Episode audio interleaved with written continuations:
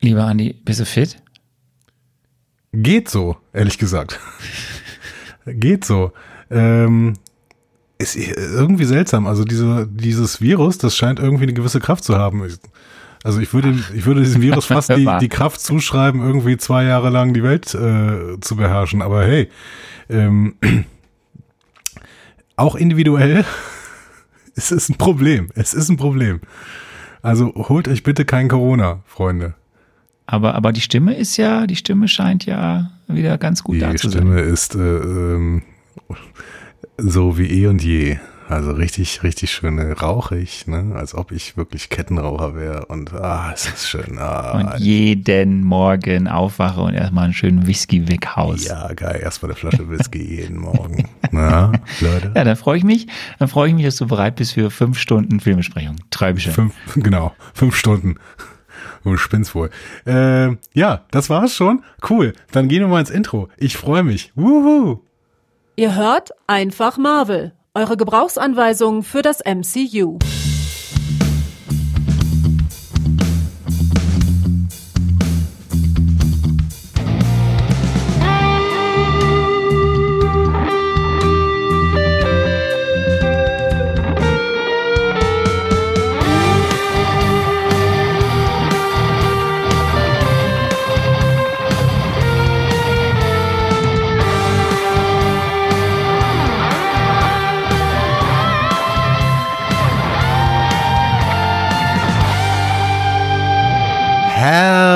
Herzlich willkommen zu Einfach Marvel, eure Gebrauchsanweisung für das Marvel Cinematic Universe.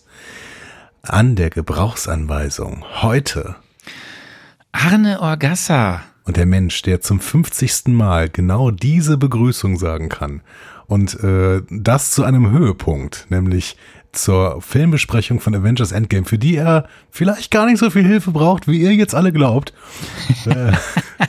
Das bin das ich. finde ich überraschend. Andreas das ich wirklich überraschend. Das stimmt, ne? Es ist heute die 50. Folge, die wir. 50. Das ist, das ist richtig. Also, wenn wir irgendwie äh, Feiermenschen wären, dann würden wir das jetzt feiern. Aber machen wir ja nicht. Ja, die Feier kommt ja erst noch. Die große Gala kommt ja noch, Leute. Müssen wir noch ein bisschen gedulden. Es hat sich ja alles etwas verschoben. Aber es kommt irgendwann. Ich, ja, ich, ich freue mich, ich freue mich sehr darauf. Vor allen Dingen, ähm, weil, ähm, wenn ich mir den Zeitplan richtig angeguckt habe, dann ist am Zeitpunkt der Feier habe ich Ferien. Und ehrlich gesagt ist das ein Zustand, in dem ich mich gerade sehr, sehr stark sehne. So. Weißt du, weißt, das, das, das freut mich sehr, dass, dass du dich auf Ferien freust. Ne? Dass, äh, du hast ein Leben, du hast dann Ferien. Ja. Ich habe nie Ferien, ne? weil, weil als Papa. Als pa Moment. Moment. Moment. Care, ich kehre Care wieder zurück Arbeit, in meinen Care Job. Arbeit Ich kehre auch wieder Arbeit. zurück. Ja. Aber Papa sein ist auch ein Job Eben, und da gibt, genau. hast du keine, keine Freizeit, sag ich dir. Ja. Aber was mir, was mir auffällt, wenn, wenn du über äh, ja hier schon die Gala ansprichst, die wir in ein paar Wochen haben werden. Das heißt, wir haben ja jetzt zum drittletzten Mal Mhm. oder viertletzten Mal, das kommt drauf an, Ja, wie wir das machen, Mhm. unser Intro gehört. Das aktuelle. Crazy, äh, crazy. Ja, ich habe mir gerade überlegt, also ich meine, äh, wir besprechen ja sowas nicht äh, offline oder sowas, aber wir könnten die Gala eigentlich auch live machen, ne?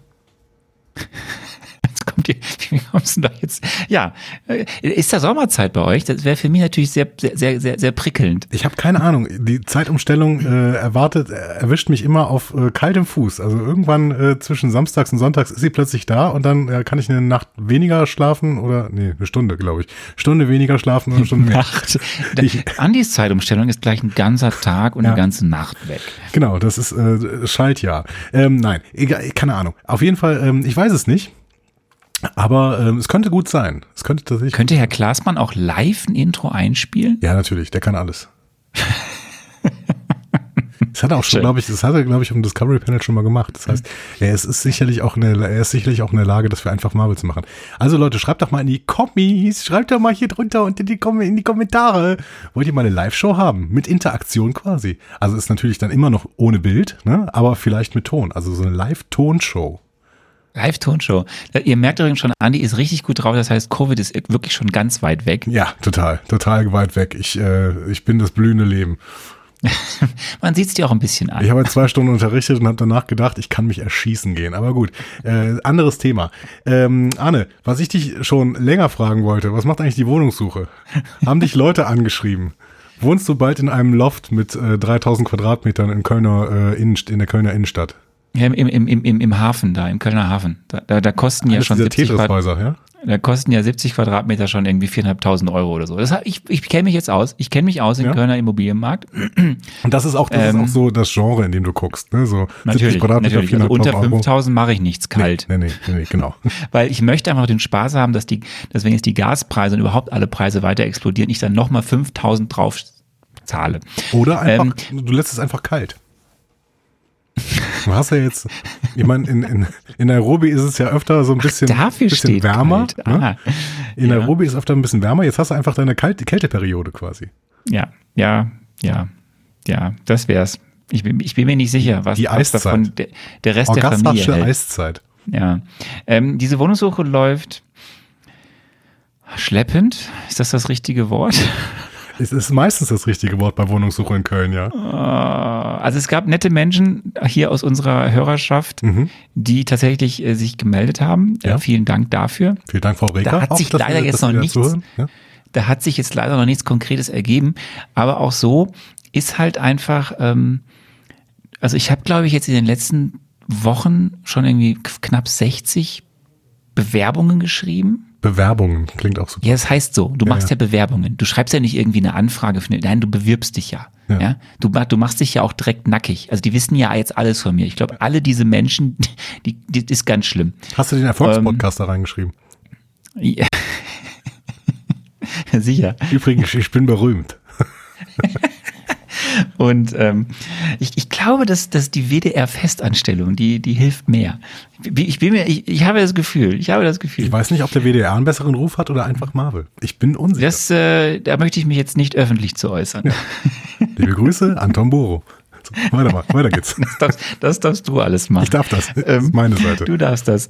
Ähm, nee, aber es ist, und es, es gibt auch wirklich nette, also es ist ja schon mal überhaupt nett, wenn von diesen Menschen, die du mal anschreibst, dann Menschen auch zurückschreiben. Das, Ja. das ist nicht, das ist nicht common. Nein. Das ist nicht common sense. Ähm, ja, Ich muss also allerdings auch sagen, als ich meine Wohnung inseriert habe, eine ziemlich gute Wohnung, äh, haben sich innerhalb von, ich glaube, wir hatten die Anzeige, glaube ich, anderthalb Stunden im Netz und dann haben sich knapp 60 Leute gemeldet. Irgendwann hörst du auch auf zu antworten. Das muss man schon einfach sagen. Völlig richtig, völlig richtig. Aber ähm, ich, ich, ich, ich, ich würde meine Hand ins Feuer legen, dass ich, wenn eine Wohnung freigeschaltet bin, ich bin der Erste, der es sieht. ich habe ungefähr fünf ähm, Alerts, die, die um mich herum aufploppen und sofort geht die schon perfekte Bewerbungsunterlage ein bisschen angepasst raus. Nein, also es ist, es gab schon ein paar interessante Sachen dabei. Ich, ich konnte auch schon digitale Wohnungsbesichtigungen machen, äh, dank der Hilfe von äh, meinen äh, Schwiegereltern oder äh, anderen Freunden. Ähm, aber ähm, ja, es, es war noch nicht das dabei, was jetzt uns so zusagt. Und ich, geschweige denn, weiß ich ja nicht mal, ob wir da jetzt irgendwie groß im Rennen gewesen wären. Ähm, aber ja, es, ich, ich werde hier weiter berichten. Aber Leute, wenn ihr, ich, ich weiß ja, ich weiß ja, dass uns unsere, unsere Filmbesprechungsfolgen und gerade, glaube ich, auch heute diese Folge, werden ja immer von noch ein paar mehr gehört als unsere Marvel Mezzos. Was ich nicht verstehen kann, weil Marvel Mezzo ist das viel äh, spannendere Format. Aber. Ja, aber ich weiß es nicht. Es ist so. Ähm, und äh, liebe Leute, die ihr das jetzt noch nicht wisst, dass ich eine Wohnung in Köln suche, schreibt mir, wenn Ja. ihr was habt. Also, das ist der erste Aufruf zur Interaktion, äh, beziehungsweise schon der zweite. Ich habe ja eben auch schon gesagt, schreibt's in die Kommis. Äh, jetzt hier äh, nächster Aufruf. Ähm, der Arne sucht weiterhin eine Wohnung. Schreibt ihm doch bitte, wenn ihr irgendwas habt oder keine Ahnung, wenn ihr jemanden kennt, der bald irgendwann auszieht oder sowas. Ähm, das wäre super. Am besten ist ja immer auf dem kleinen Dienstweg, wenn die Wohnungen gar nicht auf den Markt kommen. Das sind immer die besten Angebote. Also wenn ihr sowas findet, bitte sofort Arne schreiben. Unser ewiger Dank ist euch sicher. Das andere, was wir auch noch sagen möchten, wenn ich weiterleiten darf, darf ich weiterleiten? Bitte, bitte, bist, ich finde, du bist heute richtig im Flow. Ich leite weiter ins nächste Thema. Das andere Thema ist, ist nämlich, dass ihr alle schon sehr, sehr aktiv wart, nämlich bei der Unterstützung unserer Spendenaktion für die Ukraine, die Spendenaktion, die gemeinsame Spendenaktion des Discovery Panels und einfach Marvel. Ähm, wir haben jetzt eine erste Charge quasi überwiesen an Razom für Ukraine. Ähm, das waren 2500 Dollar. Ich bin extrem begeistert, wie viel da zusammengekommen ist. Und das war noch lange nicht alles.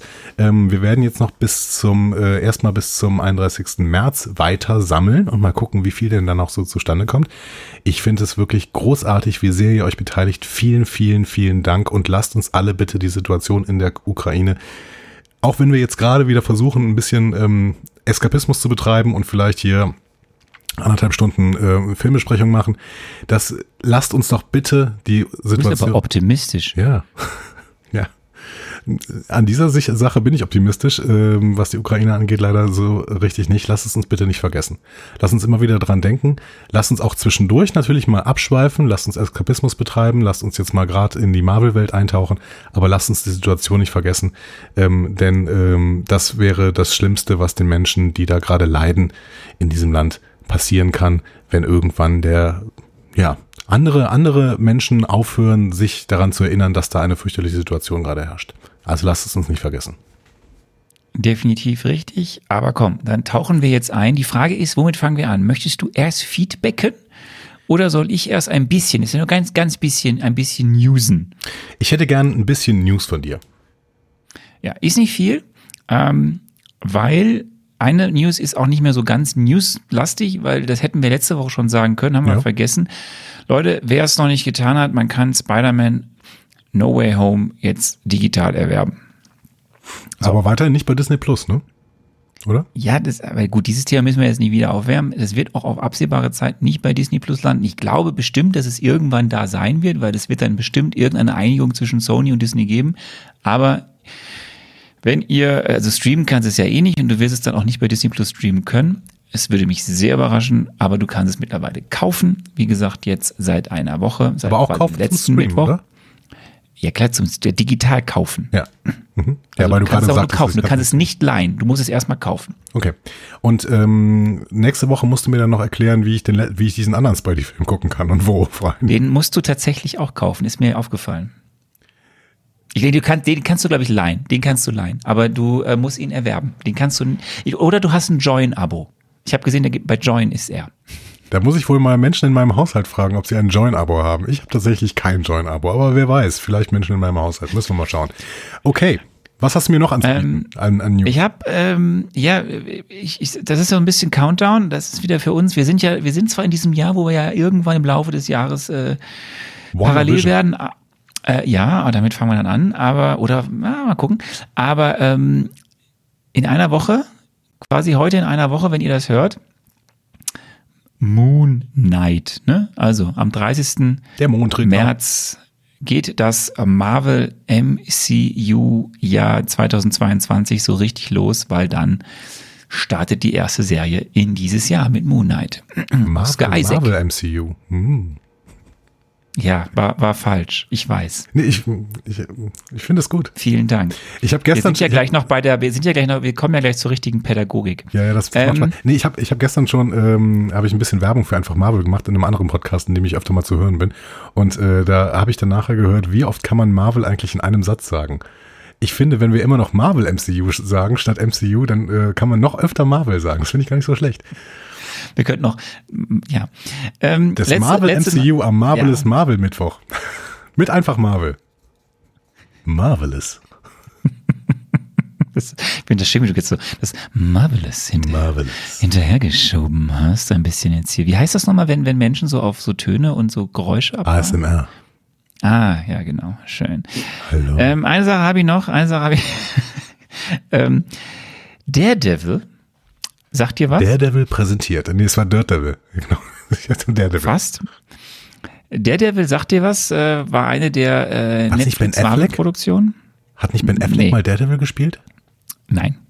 Wüsste ich, wüsste ich nicht. Weiß ich nicht. Nein. Nicht, dass Wer Ben Affleck das Ist doch so ein Blinder, oder? Daredevil ist doch ja. so ein Blinder, ne? Ja, aber, aber Daredevil war eine Serie bei, bei Netflix und die hat, der hat nicht Ben Affleck die Hauptrolle gespielt. Aber wer hat das denn Nein, google Daredevil? das jetzt bitte nicht. Google das jetzt Im bitte. Film 2003 hat Ben Affleck Daredevil gespielt. Guck ist mal. das so? Ja. Und das, der Film war mit Ben Affleck und Jennifer Garner und Michael Clark Duncan. War der erfolgreich? Ähm, am Box Office hat er 179,2 Millionen eingespielt bei einem Budget von nur 78 Millionen. Das heißt 100 Millionen plus gemacht. Ja, da war der semi-erfolgreich. Ich meine aber Charlie Cox, der Devil. Ja. Charlie Cox. Das war die- Charlie Cox ist von It's Always Sunny in Philadelphia, oder? Äh, Wir werden bestimmt irgendwann nochmal zu Charlie Cox kommen, denn, denn, Punkt, Punkt, Punkt. Punkt. Punkt. Ähm, ich kann jetzt nicht, wie ihr, die, also Wissende da draußen wir werden jetzt wissen, dass ich nicht vieles erwähnen darf, aber was ich erwähnen kann ist, ähm, es wird wahrscheinlich einen Reboot geben dieser Serie oder zumindest neue Staffeln, die das Ganze dann von Disney Plus, also es von, von Marvel Studios selber produziert haben werden. Also ihr wisst ja, die Serien waren damals Marvel Television, es gab dann diese ganzen Serien auch bei Netflix, die sind jetzt ja eh alle bei Disney Plus, nicht in Deutschland, aber in anderen Ländern. In Deutschland werden sie auch irgendwann dann auf Disney Plus veröffentlicht sein. Aber es gibt jetzt ähm, hartnäckige Hinweise, dass eben Marvel Studios Feige konkret an einer Weiterführung dieser Serie arbeitet, dann aber eben unter dem Dach des MCUs. Ist der Punisher ein Daredevil-Gegner? Habe ich das Der richtig Punisher abgespeichert gehört aus jedem Fall aus diesem, aus, äh, aus diesem Netflix-Kosmos dieser Serien. Ich muss gestehen, ich weiß dazu wenig. Ich habe von diesen Netflix-Marvel-Serien zwei se- sehr gerne gesehen und verschlungen. Das war Daredevil und äh, Jessica, äh, Jessica Jones. Mhm. Bei den anderen, da bin ich so ein bisschen drüber hinweg gehuscht. Okay. Ja, ich habe ich hab immer nur so Sätze im Kopf irgendwie und die muss ich dann wieder raushauen und dann sagst du mir, ich habe keine Ahnung und dann können wir quasi die News beenden. Außer hast du noch was? Hast du noch was in Nee, News? nee, nee, wir, wir haben auch keine Zeit. Wir müssen heute noch über viele andere Dinge reden. Deswegen. Dann machen wir mal ein kleines Feedback, denn ähm, kleines Feedback, weil ihr tatsächlich ganz, ganz viel zwar geschrieben habt, aber gar nicht so viel Inhaltliches. Denn ihr konntet natürlich mich ohne Ende loben für meine Spekulation im Marvel Mezzo. Das war großartig, wie viele Uhren ich da gesehen habe. Also durchschnittlich mindestens, Relativ. durchschnittlich mindestens vier Uhren, wenn nicht viereinhalb. Stimmt überhaupt nicht. Also gefühlt war das so. Ähm, Ich habe gerade gekleckert. Ich muss mal eben sauber machen. Ist kein Problem. Ich erzähle in dieser Zeit, äh, dass ähm, ich dann doch noch drei äh, Feedback-Punkte rausgesucht habe. Der erste stammt von Jörn, der nämlich nochmal was Inhaltliches gesagt hat zu, äh, zu Captain Marvel. Er sagt nämlich, und nochmal zur Frage, warum Captain Marvel nicht schon früher gerufen wurde. Es gab immer Alternativen. Es wird ja auch noch später in den kommenden Projekten ersichtlich. Wie überzeugend findest du das? Ähm, ist, es ist richtig. Also es, gibt Alternativen, das stimmt ja. Und das hatten wir letztes Mal ja schon auch gesagt. Oder als wir auch, äh, ja doch, letztes Mal. Ne? Äh, Ähnliches Thema gab es ja schon in dem Feedback äh, eben letztes Mal. Ähm, du hast ja die Avengers auf der Erde. So, das ist ja das eine. Und ähm, darüber hinaus gibt es weitere Alternativen. Ja. Es gibt ja in diesem Film auch nochmal eine Stelle, wo sie erklärt, dass das Universum etwas größer ja ist. Mhm. Ja. So, da kommen wir dann dazu. Und dass es auch andere Sachen Und- gibt, um die sie sich kümmern muss, ja. Richtig. Und ähm, was. Nee, nee, also ich lasse das mal so stehen. Ich, ich finde das richtig, ja. Okay. Ähm, ich bin weiterhin nicht so ganz sicher, ob es dann wirklich was Wichtigeres gab. Aber ähm, es wurden ja auch dann sofort, als wir die Fra als so bestimmte Fragen gestellt haben, wir, warum hat der denn das nicht gemacht, warum hat der denn das nicht gemacht, haben wieder andere Leute geschrieben, ja, weil das noch in Eternals geklärt wird oder sowas. Keine Ahnung. Deswegen, manche Sachen muss man vielleicht auch noch irgendwie in die Zukunft verschieben und wenn wir dann alle up to date sind, dann können wir vielleicht mehr äh, solche Kritik üben, weil dann niemand äh, sich verteidigen kann. Außer Kevin Feige aus der Zukunft. Aber der wird nicht mit uns sprechen. Deswegen gehe ich mal vielleicht noch weiter. Wer weiß das schon, wenn dieser Erfolgspodcast bald ähm, noch erfolgreicher ist. Hello, Mr. Feige. What's the matter, guy? Ähm, so. mein bisheriger Lieblingskommentar insgesamt auf der Website, den hat jetzt äh, in der letzten jetzt- Woche ja, lass- mach die du erst mal, mach du erst mal, Wisser- mach du erst mal. gegeben. Ähm, All-time favorite Kommentar, so muss ich sagen. Das müsst ihr erstmal toppen. Ich ähm, lese das ganz gemächlich jetzt vor in meiner schönsten Vorleserstimme. Das dachte ich mir, dass du das machst. Die Besserwisserin schrieb, da ich ja berufsmäßig manchmal den Unterricht von KollegInnen besuchen muss, muss ich hier mal etwas Grundsätzliches loswerden. Doppelpunkt, Anführungszeichen. Herr Orgassa ist, das sei ihm zugestanden, wirklich davon überzeugt, seinem Schüler zu helfen. Pädagogischer Eros treibt ihn an, dennoch ist seine Methodik zu kritisieren. Er befleißigt sich der eher konservativen Methode des fragend entwickelnden Unterrichts, in Klammern Ostereiersuche, die selten zu nachhaltigen Erfolgen führt. Der sehr reflektierte Schüler, in Klammern Andy, hat mehrfach verbalisiert, Das dass diese Methode für ihn nicht hilfreich sei. Dennoch wurde nicht davon abgelassen. Auch Sätze wie, in Anführungszeichen, das muss man doch wissen, Anführungszeichen Ende, oder ähnliches sind eher kontraproduktiv, wenn der Schüler bereits zugegeben hat, dass er nichts weiß. Obwohl besagter Schüler dann sogar äußerte, die Methode, eine Frage stellen zu dürfen, würde ihm nichts nützen, musste er die Frage stellen. Er stellte durchaus eine kluge Frage, dennoch hatte er recht, dass auch diese Methode das Ziel verfehlt hat, da er die Antwort auf diese Frage später nicht im Transfer verwenden konnte. Dass dennoch teilweise erstaunliche Ergebnisse vorzuweisen waren, lag weniger an der Lehrkraft als vielmehr am Schüler, dessen Erfolg ohne Einwirkung der Lehrkraft wohl noch größer gewesen wäre. Wie sagte mal ein früherer Chef von mir, Doppelpunkt, Anführungszeichen unten, besser kein Unterricht als dieser Unterricht, Anführungszeichen oben.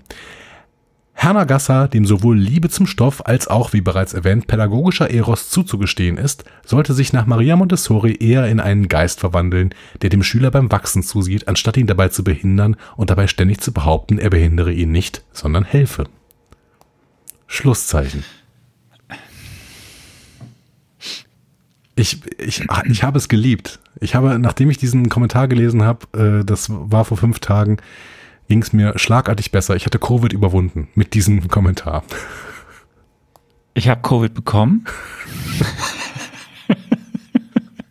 Schön. Nein, habe ich nicht. Vielen Dank, Anna, für diesen schönen Kommentar. Erstens, ich bin kein Lehrer. Ja, aber Punkt. pädagogischer Eros ist da. Zweitens, Eros ist Ähm. übrigens dasselbe wie Amor. Das heißt, es auch wieder hat was mit Orkai zu tun auch. Aber es, mach mal weiter. ja. Zweitens, ähm, ähm, wie soll ich darauf jetzt reagieren? Ich bin ja kein Lehrer. Also, also ähm, ich, ich, ich kann jetzt nur sagen, dass ich manche Sachen dann äh, anders sehe. Also die, die, die lobenden Parts deinerseits würde ich jetzt nicht so unterschreiben. Als ob du immer bemüht wärst und zuhören Ich würdest. bin und stets bemüht. Das ist zwar Ja. nicht besonders gut, wenn das im Zeugnis steht, aber ich bin stets bemüht. Drittens, und jetzt Hat kommt, Mama die auch pädagogische, jetzt kommt die pädagogische Retourkutsche. Es ist immer gut, es ist immer schön äh, zu kritisieren. Es ist aber noch schöner zu sagen, wie es besser geht. Ja. Ich bin mir jetzt nicht sicher, ob das eine Kritik ist, die Anna als Besserwässerin stehen lassen würde. Aber ähm, vielleicht laden wir sie einfach mal ein. Ja, dann soll sie doch mal, wie, wie, wie man in dein Hirn Ja. dieses ganze Wissen hier noch reinkriegen könnte. Woran Ja. ich scheit, seit 50 Folgen scheitere. Ja, weißt du, ähm, immer wenn ich dann alleine bin in den Marvel Mezzos, ne, dann läuft es ein bisschen besser. Ihr könnt mich alle mal. Das sollte es ist ja auch Programm. Es ist ja auch Programm, dass ich dich verwirren möchte. Punkt.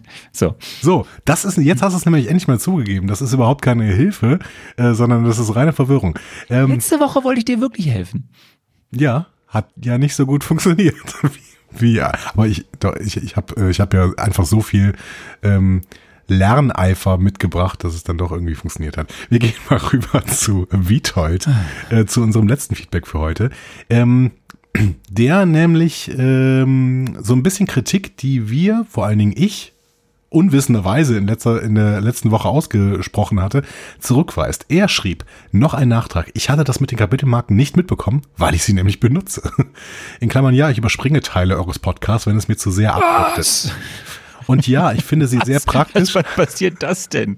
Äh, immer. Und ja, ich finde sie sehr praktisch und doch, sie funktionieren auch mit Apple Podcasts. Zum ständigen Podcast-App-Bashing möchte ich noch anmerken, dass ich vor einigen Monaten zu Overcast wechseln soll, äh, wollte und nach kurzem Ausprobieren zu Apple Podcasts zurückgekehrt bin. Unter anderem, weil mir in der angeblich so viel besseren App eine ganz wichtige Funktion fehlt, nämlich, dass man bei bestimmten abonnierten Podcasts den automatischen Download anschalten kann und bei anderen nicht. Bei manchen Podcasts will ich einfach nicht jede Folge hören, dann brauche ich sie nicht alle runterzuladen. Aber bei Overcast kann ich dies nur für alle an- oder abschalten. Daher Apple nicht. Podcast for the win, just my five cents.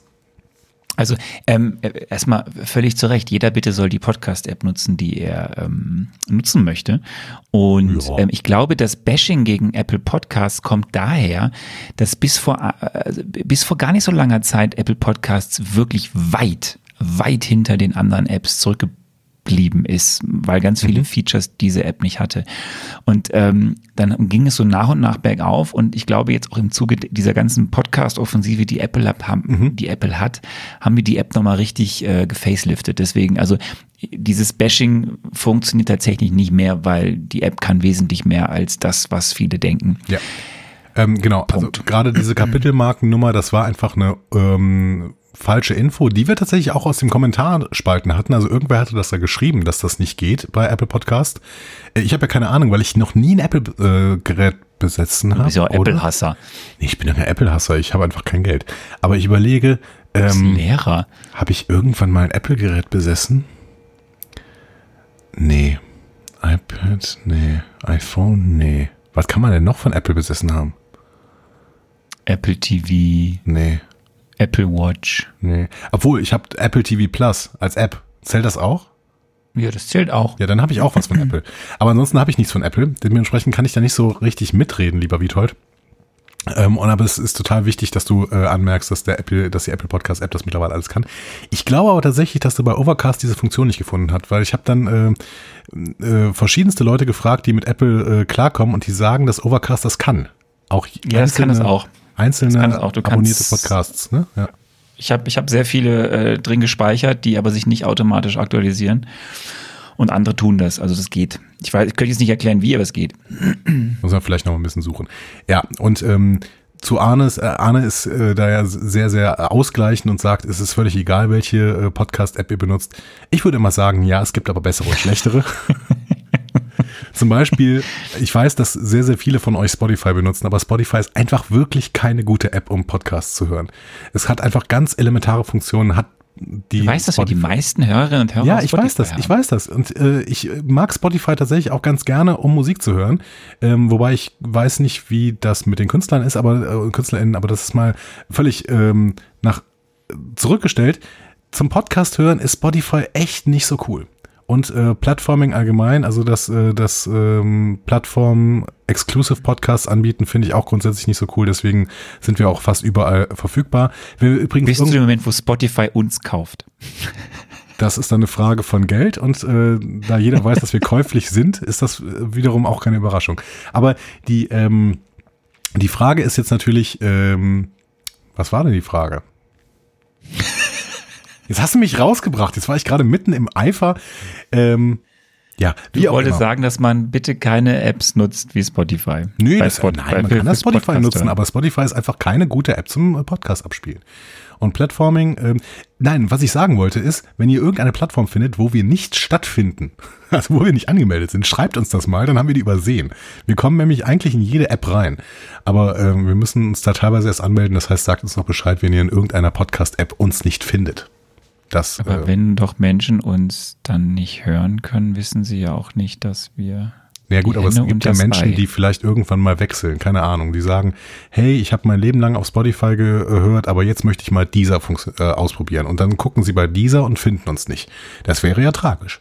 Sind wir bei dieser? Ich glaube schon.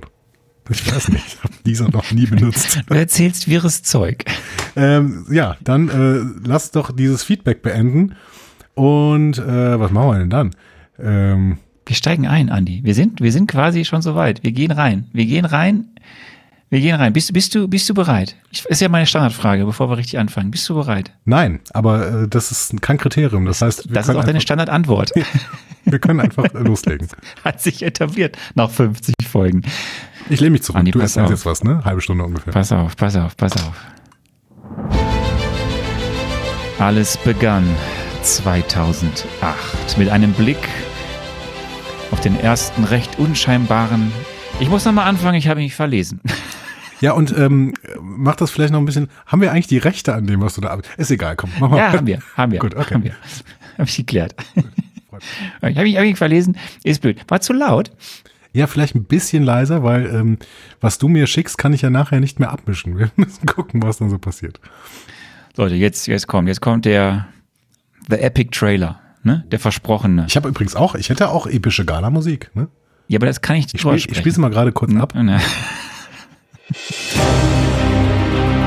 Eine ist viel lauter als meine.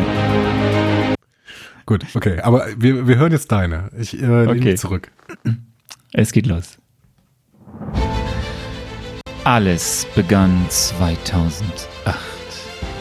Mit einem auf den ersten Blick recht unscheinbaren Film namens Iron Man. Es folgten Heist-Movies und durchgeknallte Weltraumopern, hochspannende Polit-Thriller und tragische Highschool-Comedies. Jetzt, elf Jahre später, nach offiziell drei Avengers-Filmen, schließt sich der Kreis. Wir starten ins große Finale der Infinity Saga, dem 22. Film des MCU, dem zweiterfolgreichsten Film aller Zeiten. Infinity War war ein Film über Thanos, ein überlanges Schlachtengetümmel, das am Ende eigentlich nicht mehr war als eine Exposition für diesen nun alles umspannenden Blockbuster. Endgame ist der epische Abschluss, eine emotionale Achterbahnfahrt mit überraschenden Wendungen, mitreißenden Zusammenführungen und persönlichen Verlusten.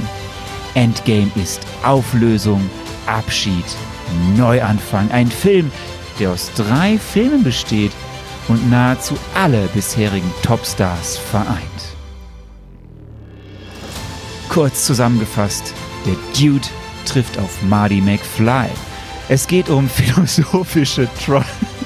Es geht um philosophische Probleme, die Auflösung offener Streitigkeiten, ganz viel Quantenphysik und einen zentralen Zeithüpfer. Wir können in Erinnerung schwelgen, elf Jahre MCU Revue passieren lassen, lachen und weinen, jubeln und zittern, ikonische Momente feiern und wir erleben den spektakulärsten Schlussakt der Marvel-Geschichte, den ultimativen, den endgültigen, finalen Kampf. Gut gegen Böse.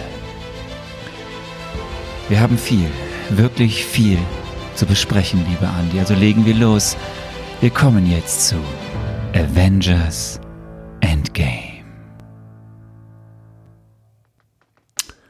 Uh, vielen Dank, auf jeden Fall. Bitte, bitte, bitte. Ähm, Ich, ich fühle mich fast hyped.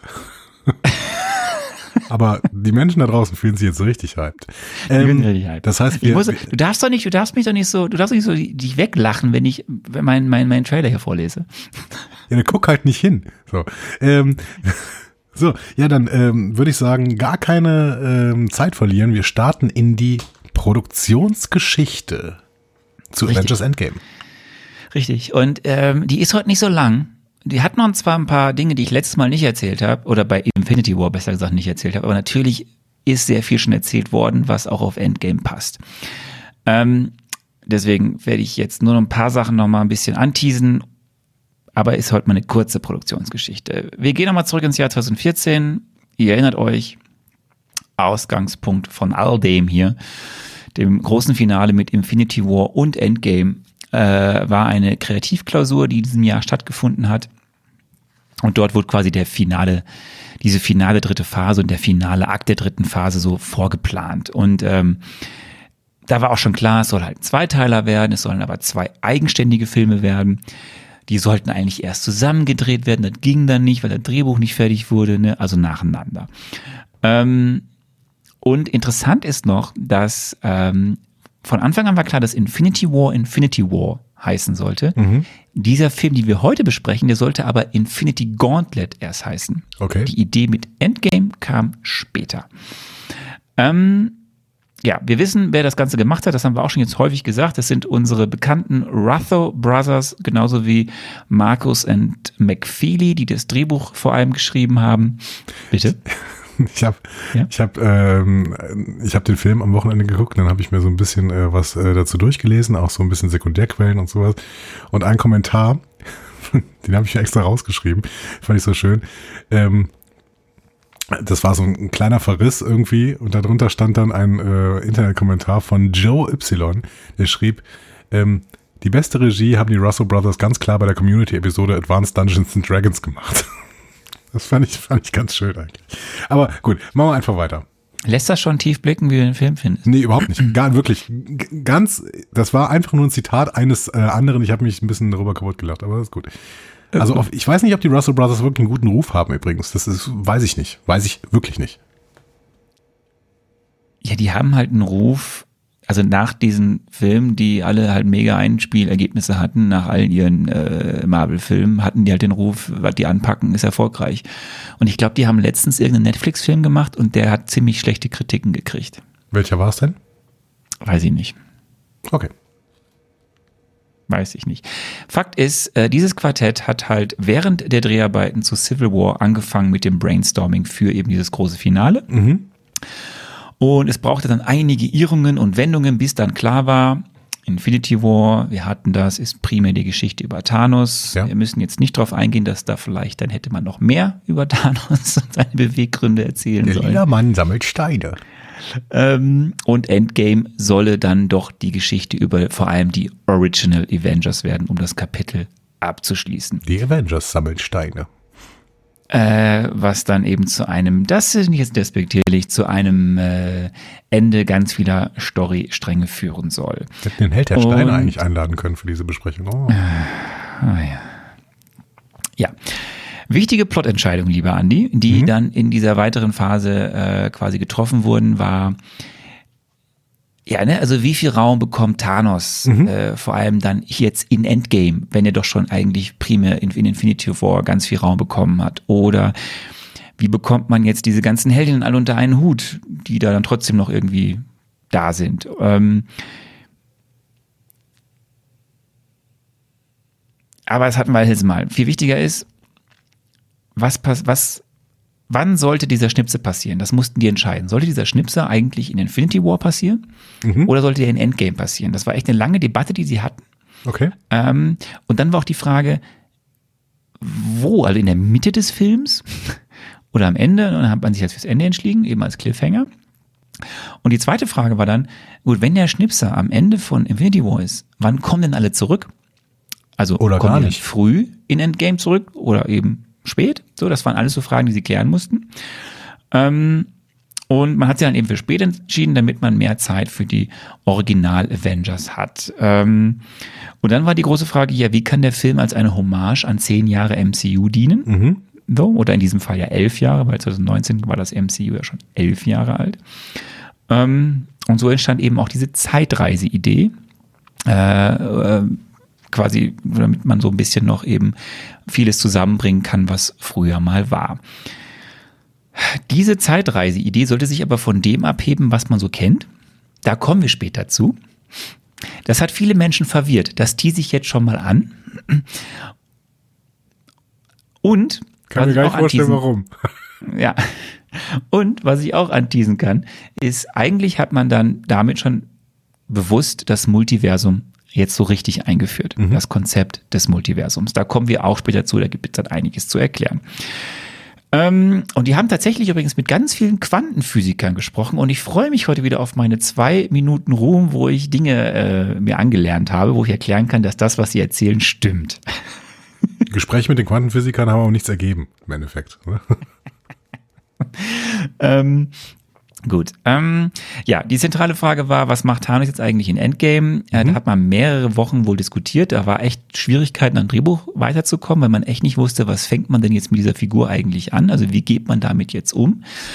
Und dann kam ein Produzent auf die Idee, ihn direkt zu Beginn zu töten. Und ähm, hier gibt es jetzt wieder, ah Mist, jetzt hast du ja das gleiche. Ja, komm, wir machen es einmal. Les nicht das Kleingedruckte, les nur das, les nicht das Kleingedruckte. Ich mache nochmal auf Englisch und du musst es übersetzen, simultan. Du kennst das. So, McFeely hat nämlich auf, äh, gesagt, wie sie auf die Idee kam, Thanos zu Beginn zu töten. Remember, Thanos is omnipotent. Vergiss nicht, Thanos ist allmächtig. He is omniscient. Om, om, om, wie spricht man das aus? Omniscient. Er ist, Omniscient. er ist äh, allwissend. Yeah. It is ridiculous how much power he has at the opening of the movie. So, for a good solid three weeks, we are trying to figure out what is movie two with a character with that much power. Das ist absolut lächerlich, wie viel Kraft er am Anfang des Films hat. Ähm, deswegen haben wir drei Wochen lang überlegt, wie wir mit einer Figur umgehen, die so viel Macht hat. At one point, I think Trink Tran, our execu- executive producer, in frustration said, God, I really wish we could just kill him. Irgendwann hat Trintran, der äh, Executive Producer, frustriert gesagt, mein Gott, ich wünschte, wir könnten ihn einfach töten. Was ist denn los? Ich bin dran, ich schön. Drin dran. Um, we all went slow down. What does that mean? That's interesting. It's absolutely within his character. Und wir alle so, Moment, was heißt das denn? Das ist ja total interessant. Das ist absolut im Rahmen seines Charakters. When we ask, why would he let you? Because he did what he wanted to do. If I'm being consistent to his character, this is on the table. Ähm, und als wir uns fragten, äh, warum sollte der das denn zulassen, dass man ihn tötet, ähm, war die Antwort für uns völlig klar. Weil er das getan hat, was er halt getan hat. So. Wenn wir seinem Charakter treu bleiben, liegt das völlig auf, auf der Hand. Ja, und dann kam man halt immer auf die Idee, ihn zu töten zu Beginn des Films. Und das hat wohl sehr lange gedauert, ja, die drei Wochen und dann, dann fluppte es. Also als sie das dann irgendwie wussten, dann fluppte es, dann konnten sie das Drehbuch auch endlich dann irgendwie äh, vollenden und äh, hatten irgendwie einen Plan. Ähm, ich mache gleich noch weitere Details. Über die Schauspieler müssen wir jetzt gar nicht viel reden. Es sind gefühlt alle dabei. Ja. Auch, Alle, auch wir nicht gefühlt, oder? Alle, die wir bisher gesehen haben, sind am Start. Auch wenn manchmal nur kurz, aber es sind alle dabei. Ähm, es gibt ein paar Leute, da habe ich jetzt auch nicht viel geguckt. Ähm, was ganz nett ist, wir werden dann später drauf kommen, James Darcy ist dabei. In einem kurzen Cameo. Ähm, er spielt den Butler Jarvis von äh, Tonys Vater. Er spielt quasi die Rolle, die er äh, in der Fernsehserie Agent Carter hatte. Dann hier auch im Film. Ähm, was noch wichtig ist, da werden wir wahrscheinlich, ich gehe davon aus, zu einem späteren Zeitpunkt dann mehr über die sie sagen, ist die, ist Emma Fuhrman. Sie spielt die ältere Version der Cassie Lang. Und ich könnte mir vorstellen, dass wir Emma Fuhrman nicht zum letzten Mal gesehen haben. Ich weiß es aber auch nicht, weil ich bisher sie auch nicht, das kann ich offen sagen, in keinem anderen Film gesehen habe, der in der Zukunft liegt. Ist denn noch ein Ant-Man-Film angekündigt? Ja, es ist Quantumania. Ah, okay, cool. Mhm. Ja. Der ist äh, aber erst nächstes Jahr. Ja gut, haben wir Zeit. So, ähm, die, ich habe das damals schon gesagt, äh, die Dreharbeiten fingen für Infinity War Anfang Januar an oder Mitte Januar und gingen bis Mitte Juli. Sie liefen unter dem Arbeitstitel Mary Lou. Jetzt kannst du dir mal vorstellen, wie hieß wohl der Arbeitstitel von Endgame? Ich habe es hier vor mir stehen, aber ich hätte es wahrscheinlich auch so erraten. Ne? Die waren sehr, sehr kreativ. Äh, Und sie haben auch nur den Titel Mary Lou 2 genommen. Die Dreharbeiten fingen von Endgame dann Mitte August an und gingen bis Mitte Januar 2018. Äh, auch das habe ich schon gesagt, es wurden alle Soundstages der Pinewood Studios in Atlanta, äh, Georgia gebraucht. Wie heißen die heute, die Pinewood Studios, Andy? Ähm, ah, wie hießen die nochmal? T- Trill, Trillion, Tr- Tr- Trillith. Tr- Trillith, Trillith. Daneben wurde äh, in Atlanta selbst gedreht, in Georgia und in England. Ähm, Im Durham Cathedral, das wurde dann zu Asgard.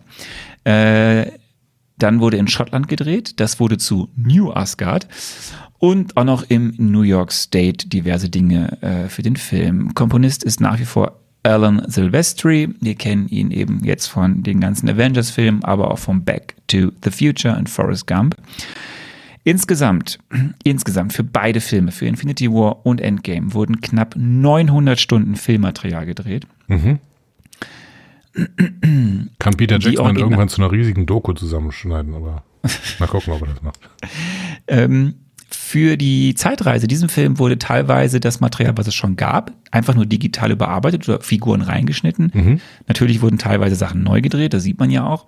Ähm, etliche Szenen, die im Nachhinein in Nachdrehs zusätzlich gedreht wurden, weil man dachte, man brauchte sie, äh, wurden dann wieder rausgeschnitten. Ich kann nur jetzt schon mal empfehlen, wer sich für viele Extras interessiert, ist es wirklich spannend. Äh, auf Disney Plus gibt es ganz tolle Extras, viele Deleted Scenes, viele Audiokommentare, viele Making-ofs etc. pp. Und wenn ihr mal bei YouTube einfach nach den Rutho Brothers oder nach den Drehbuchautoren oder nach dem Cast Endgame und das ganzen Sachen eingibt. Ihr findet total viele tolle Interviews, wenn es interessiert. Also kann man sich wirklich stundenlang mit beschäftigen. Mhm.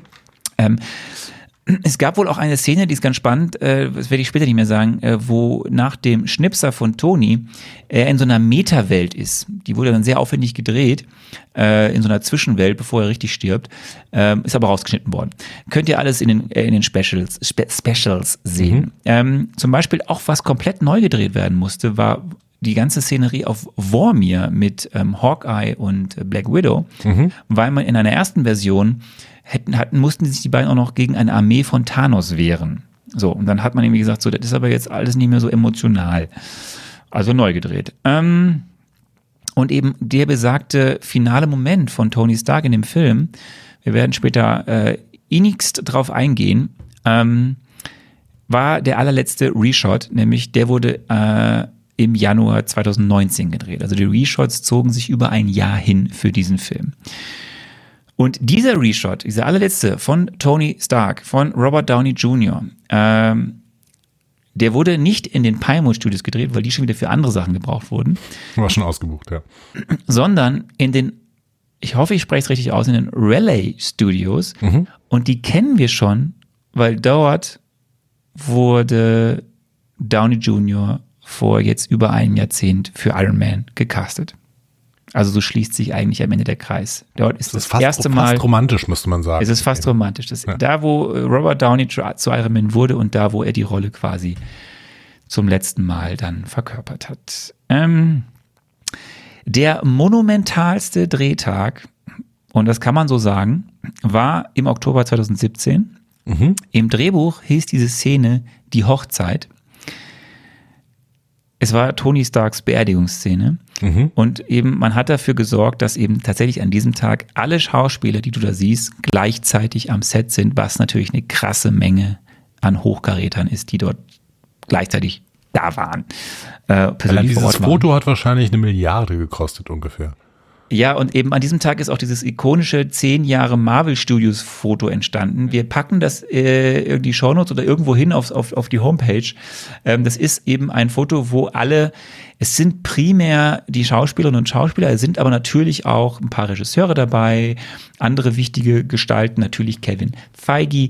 Ähm, das ist aber dieses ikonische Studio, wo man diesen riesigen diese Menschenmenge an äh, hochkarätigen Schauspielern und Schauspielern und sonstigen Produktionsmenschen sieht und Regisseurinnen und was weiß ich, die da auf verschiedenen Ebenen stehen und eben sich ablichten lassen. Nur so das ist viel, am wenn- gleichen Tag Wenn entstanden. ihr jetzt einen, ähm, einen Podcatcher oder einen Podgrabber habt, der Kapitelbilder anzeigen kann, ne, dann seht ihr das Bild jetzt in eurem Podcatcher. Spotify kann das nicht. Sehr schön. Ähm, nur Robert Downey Jr., er war der Einzige, der das gesamte Skript im Vorfeld kannte. Alle anderen Schauspieler, selbst äh, Chris Evans als Captain äh, America, kannten nicht das gesamte Skript. Ähm, auch für diesen Film gab es verschi- verschiedenste Drehbuchversionen äh, zum Schutz vor Leaks, also wo ganz andere Storystränge drin standen. Ähm, Smart Hulk, den wir ja in diesem Film kennenlernen, sollte eigentlich schon im finalen, im finalen Kampf in, in Infinity War auftreten. Das wurde im Nachhinein geändert. Das war extrem aufwendig, weil man in Infinity War das alles wieder rausrendern musste und quasi dann nochmal Bruce Banner neu reinschneiden musste. Eben dann nicht als Smart Hulk, sondern als Bruce Banner in seinem Hulkbuster-Anzug. Hulkbuster, okay. So heißt das Ding Okay, cool. was er da anhatte am Ende. Ähm, der Film wurde im März 2019 fertig, also die Post-Production. Es gab auch in diesem Film über 3000 Visual Effects. Ähm, es gab 200 De-Aging und Aging-Shots. Und eine der letzten visuellen Effekte war der Cameo von Howard the Duck Oh Gott. im, im finalen Kampf. Den gab's, den habe ich tatsächlich nicht gesehen, ehrlich gesagt. Ja, den gibt es. Den siehst du ganz kurz einmal aufblitzen. Okay. Ähm, was kann ich noch sagen? Der Film hat knapp 400 Millionen US-Dollar gekostet. Die Länge liegt bei drei Stunden und zwei Minuten. Mhm. Ja, knapp 2,8 Milliarden US-Dollar hat das Ding eingenommen. War ganz schön viel. Allein am Eröffnungswochenende, äh, das finde ich viel krasser, allein am Eröffnungswochenende hat der Film weltweit über eine Milliarde Do- Dollar eingefahren. Das ist echt krass. Das ist sehr Ja. viel, ja. Hätte ich Und es ist der zweiterfolgreichste Film aller Zeiten. Ähm, Nach so. Avatar, was ich immer noch seltsam finde, aber gut. ja, aber hat, die haben ja mal gewechselt. Es war ja zwischenzeitlich auch mal dann, ähm, äh, war es dann ja auch mal äh, Endgame, aber dann hat ja, wurde Avatar irgendwie nochmal veröffentlicht und dann, dann, ja, war es Aber ich halt. finde es immer noch crazy, dass es nicht Herr der Ringe ist zum Beispiel oder sowas. Ja, gut. So, bevor wir jetzt richtig einsteigen in die Filmbesprechung, wir haben euch auf äh, Instagram und auf Twitter noch mal ein bisschen ähm, was gefragt und eine Abstimmung machen lassen. Und ich habe auf Instagram zum Beispiel euch gefragt, ähm, äh, ist äh, dieser Film der beste Film äh, des bisherigen MCUs? Und habe dann das noch ein bisschen konkretisiert. Ja, grandioses Finale oder ja oder nein, enttäuschendes Finale. Und das Ergebnis war 85 Prozent von euch, und es haben echt wieder viele mitgemacht, sagen ja, grandioses Finale.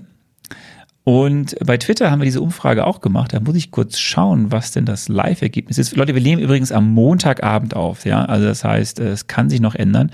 Aber aktuell bei Twitter ähm, sagen 59 Prozent, ja, das ist der äh, beste Film des bis dato bisherigen MCUs. So, und dann, das ist auch sehr nett, haben wir euch nochmal äh, gefragt auf ähm, Instagram, warum ist Endgame für euch so gut? Oder was ist, warum ist er so enttäuschend? Und ein paar Sachen sage ich jetzt mal. Wir werden die auch noch bei Instagram veröffentlichen oder haben das schon getan wahrscheinlich, äh, wenn ihr das hört. Ähm, hier mal ein paar, paar Auszüge, was, was ihr geschrieben habt. Lass uns, Zum lass uns die einen- abwechselnd vorlesen. Bitte, bitte, fang du doch an. Okay. Weil es ein grandioses Ende einer Ära ist und alle noch einmal zusammenkommen. In keinem anderen Film hatte ich so Gänsehaut vor Freude. Schafft es jedes Mal, mich zum Heulen zu bringen. Ich liebe die Rückblicke und die Schlacht am Ende ist episch. Der Tod von Natascha ist allerdings eher nicht so gelungen. Das Ende von Steve kann man nicht nachvollziehen.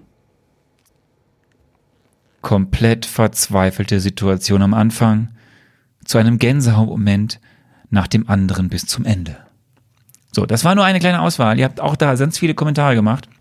Ähm, vielen Dank dafür. Und lieber Andi, wir sind soweit, dass wir tatsächlich jetzt über Avengers Endgame sprechen können.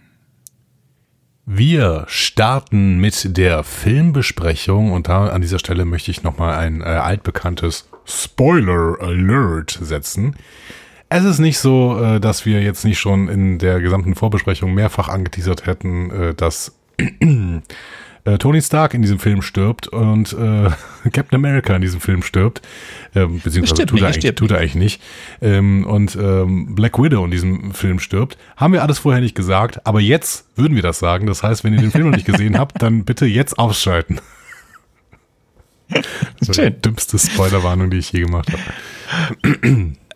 Lieber Andi, ähm, Ja. es gab wie immer Fragen. Ja. Ähm, und die erste Frage äh, von mir an dich in unserem äh, Marvel Mezzo letzte Woche war, Endgame beginnt mit einer leisen, aber sehr dramatischen Opening-Sequenz, in der die Auswirkungen von Thanos Schnipser meines Erachtens wesentlich eindrücklicher dargestellt wird als am Ende von Infinity War. Was sehen wir? Und ich habe Folgendes gesagt.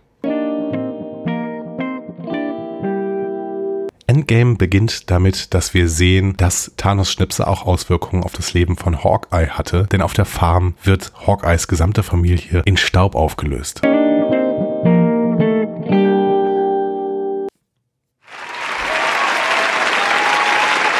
Ja, was soll ich sagen? An manchen Stellen in diesem Podcast bin ich einfach an Brillanz nicht zu überbieten. Das kann selbst ich nicht verhindern. Ja, das, das siehst du? Äh, genau. Also ich möchte nochmal an Anna erinnern.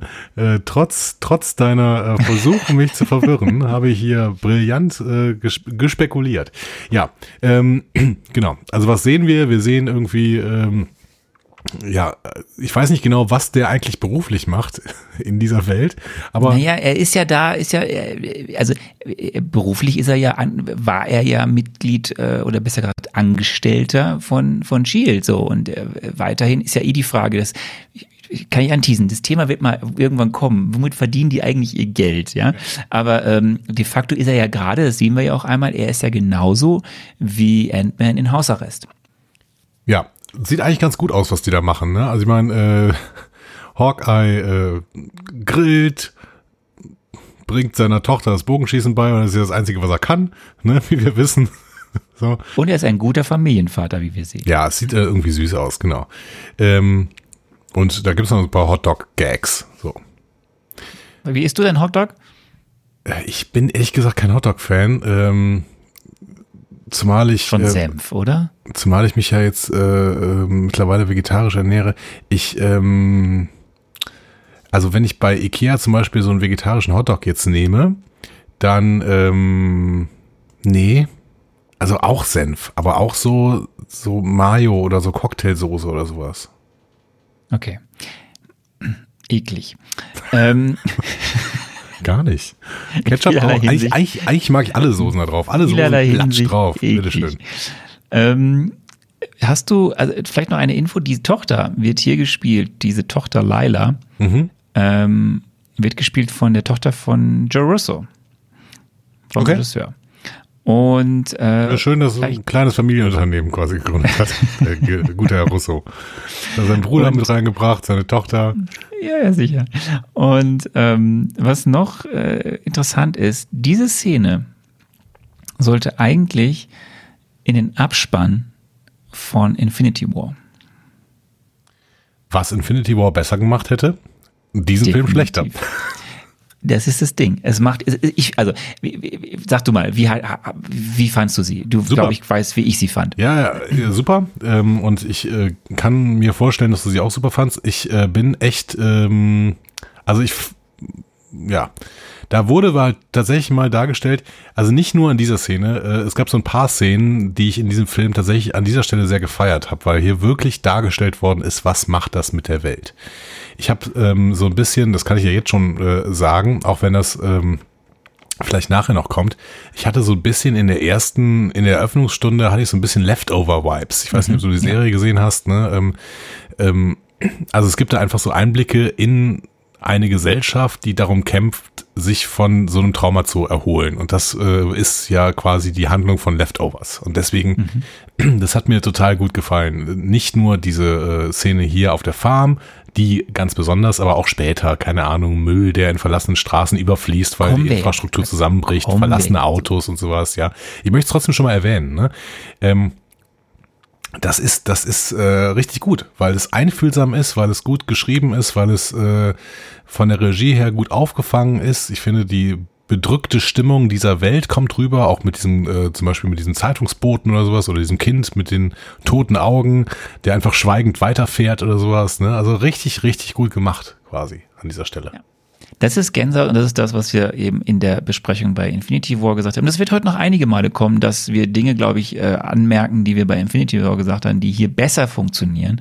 Ähm, das hat da halt gefehlt. Komplett. Es, mhm. So. Und das hier ist Gänsehaut. Das ist in den ersten zwei Minuten und dann kommen, wie du sagst, noch danach mehr. Aber das, das, das trifft einem mit so einer Wucht und man kann das so mitfühlen, was das mit diesem Menschen Clint Barton Hawkeye macht, dass da um ihn herum auf einmal, also du siehst ja, du als Zuschauer siehst ja noch äh, Laila, da siehst du ja noch ein bisschen den Staub sogar wegfliegen. Mhm. Das kann man so erahnen. Ähm, bei den anderen, die sind einfach weg. So. Und das, das, das schlägt einen direkt so in die Magengrube. Toll. Großartiger Start. Ähm, und da wusste ich schon, ich glaube, den Film mag ich. so. ähm, dann kommen wir noch zu Frage zwei. Okay. Hm, das ist ja jetzt einfach weil jetzt kommen drei Fragen, die eigentlich nur so heißen, was passiert denn in den Teilen und was passiert im ersten Teil, lieber Andi? Ja, da habe ich Folgendes gesagt. Im ersten Teil von Avengers Endgame müssen wir unser Team erstmal zusammenbringen und Wunden lecken. Die Leute müssen sich irgendwie auf dem Avengers Campus zusammenfinden. Vielleicht sehen wir noch Szenen, wie die drei, vier Leute, die in Wakanda überlebt haben, auch erstmal wieder dahin zurückreisen müssen. Ne? Ich meine, das ist auch alles schwierig da. Vielleicht gucken wir auch nochmal kurz wirklich in Wakanda rein, was da gerade so abgeht. Wir müssen erleben, wie Iron Man von Titan zurückfliegt und im besten Fall Nebula mitnimmt. Paul Rudd wird aus den Quantenuniversen zurückkommen und wir wir werden Captain Marvel sehen, die zu den Avengers stößt. Das heißt, der erste Teil ist eine Teamzusammenführung und ein bisschen Wunden lecken und ein bisschen zurückschauen, was denn in dem letzten Film passiert ist. Was sagst du selbst? Ähm, ja, das war Teil davon, vom ersten Teil. Aber es war nicht der gesamte erste Teil, das muss man äh, schon zugeben. Aber ich finde es jetzt auch nicht völlig falsch. So. Nein, es ist nicht falsch aber es passieren natürlich ein paar mehr Dinge. Mhm. Äh, es passieren noch ein paar mehr Dinge, die wir ja kritisiert haben oder die du sehr kritisiert hast beim Infinity War, die wir später sehen werden.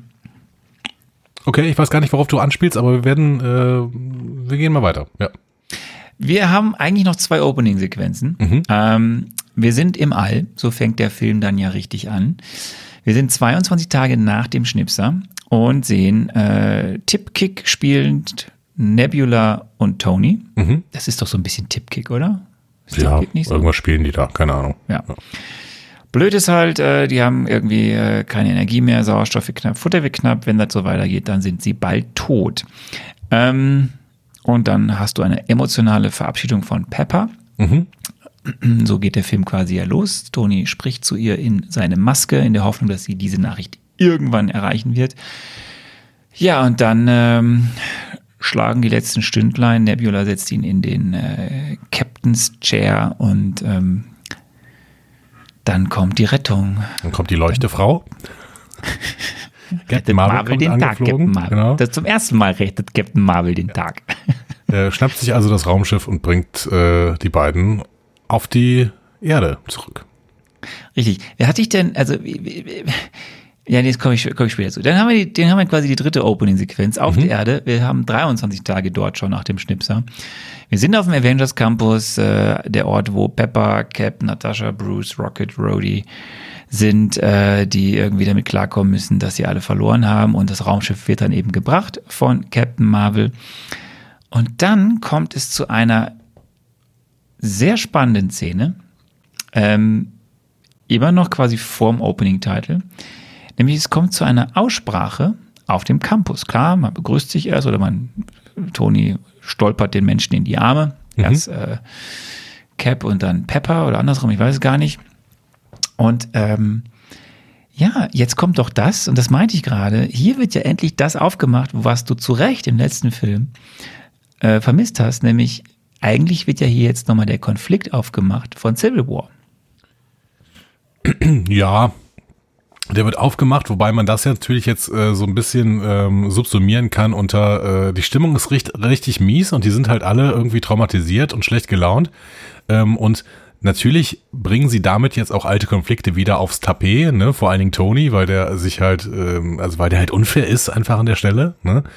Ähm, ja, hier wird noch mal ein bisschen angespielt auf die Konflikte in Civil War, aber im Endeffekt geht's hier darum, ey, äh, wir haben halt verloren. Punkt. So, und das, das bringt halt die Stimmung nicht so richtig gut drauf. Also es ist so ein bisschen wie in der Kabine, wenn, äh, keine Ahnung, Champions League-Finale und gerade hat man irgendwie in der äh, letzten Minute noch einen Gegentreffer von, von Didier Drogba bekommen oder sowas, ne? Und dann geht man halt in die Kabine rein und dann geben sich erstmal alle gegenseitig die Schuld. So.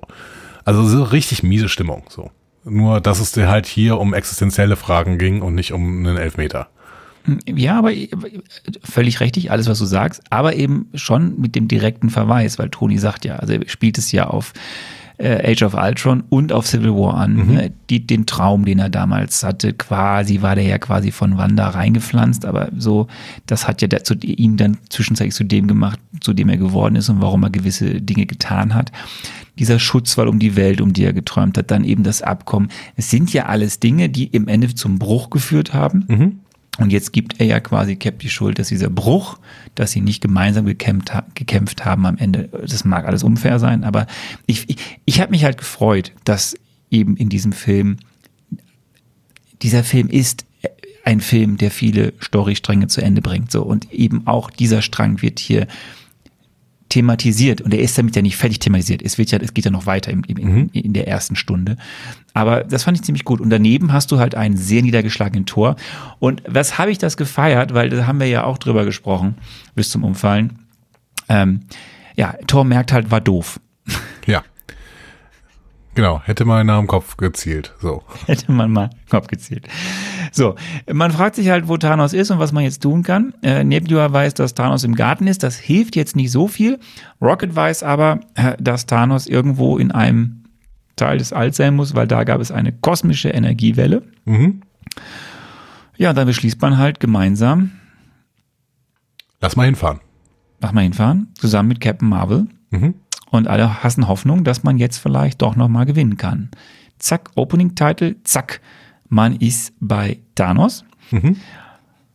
Ähm, unsere Crew, die da ist und ähm, Cap sagt nochmal, es muss klappen, weil wenn es nicht klappt, dann weiß ich jetzt auch nicht mehr. Wir sehen Thanos, äh, wie er eben seine nette Zeit da hat und kocht. Ja, aber ihm geht's schon nicht gut, ne? Das merkt man schon. Also er wirkt irgendwie, äh, er wirkt alt, so, ne? Schleppt sich so ein bisschen äh, rum. Ich glaube, er hinkt auch so ein bisschen, ne? Also zieht ein Bein so ein bisschen nach. Das heißt, man merkt schon, ihm geht's nicht gut. Ja.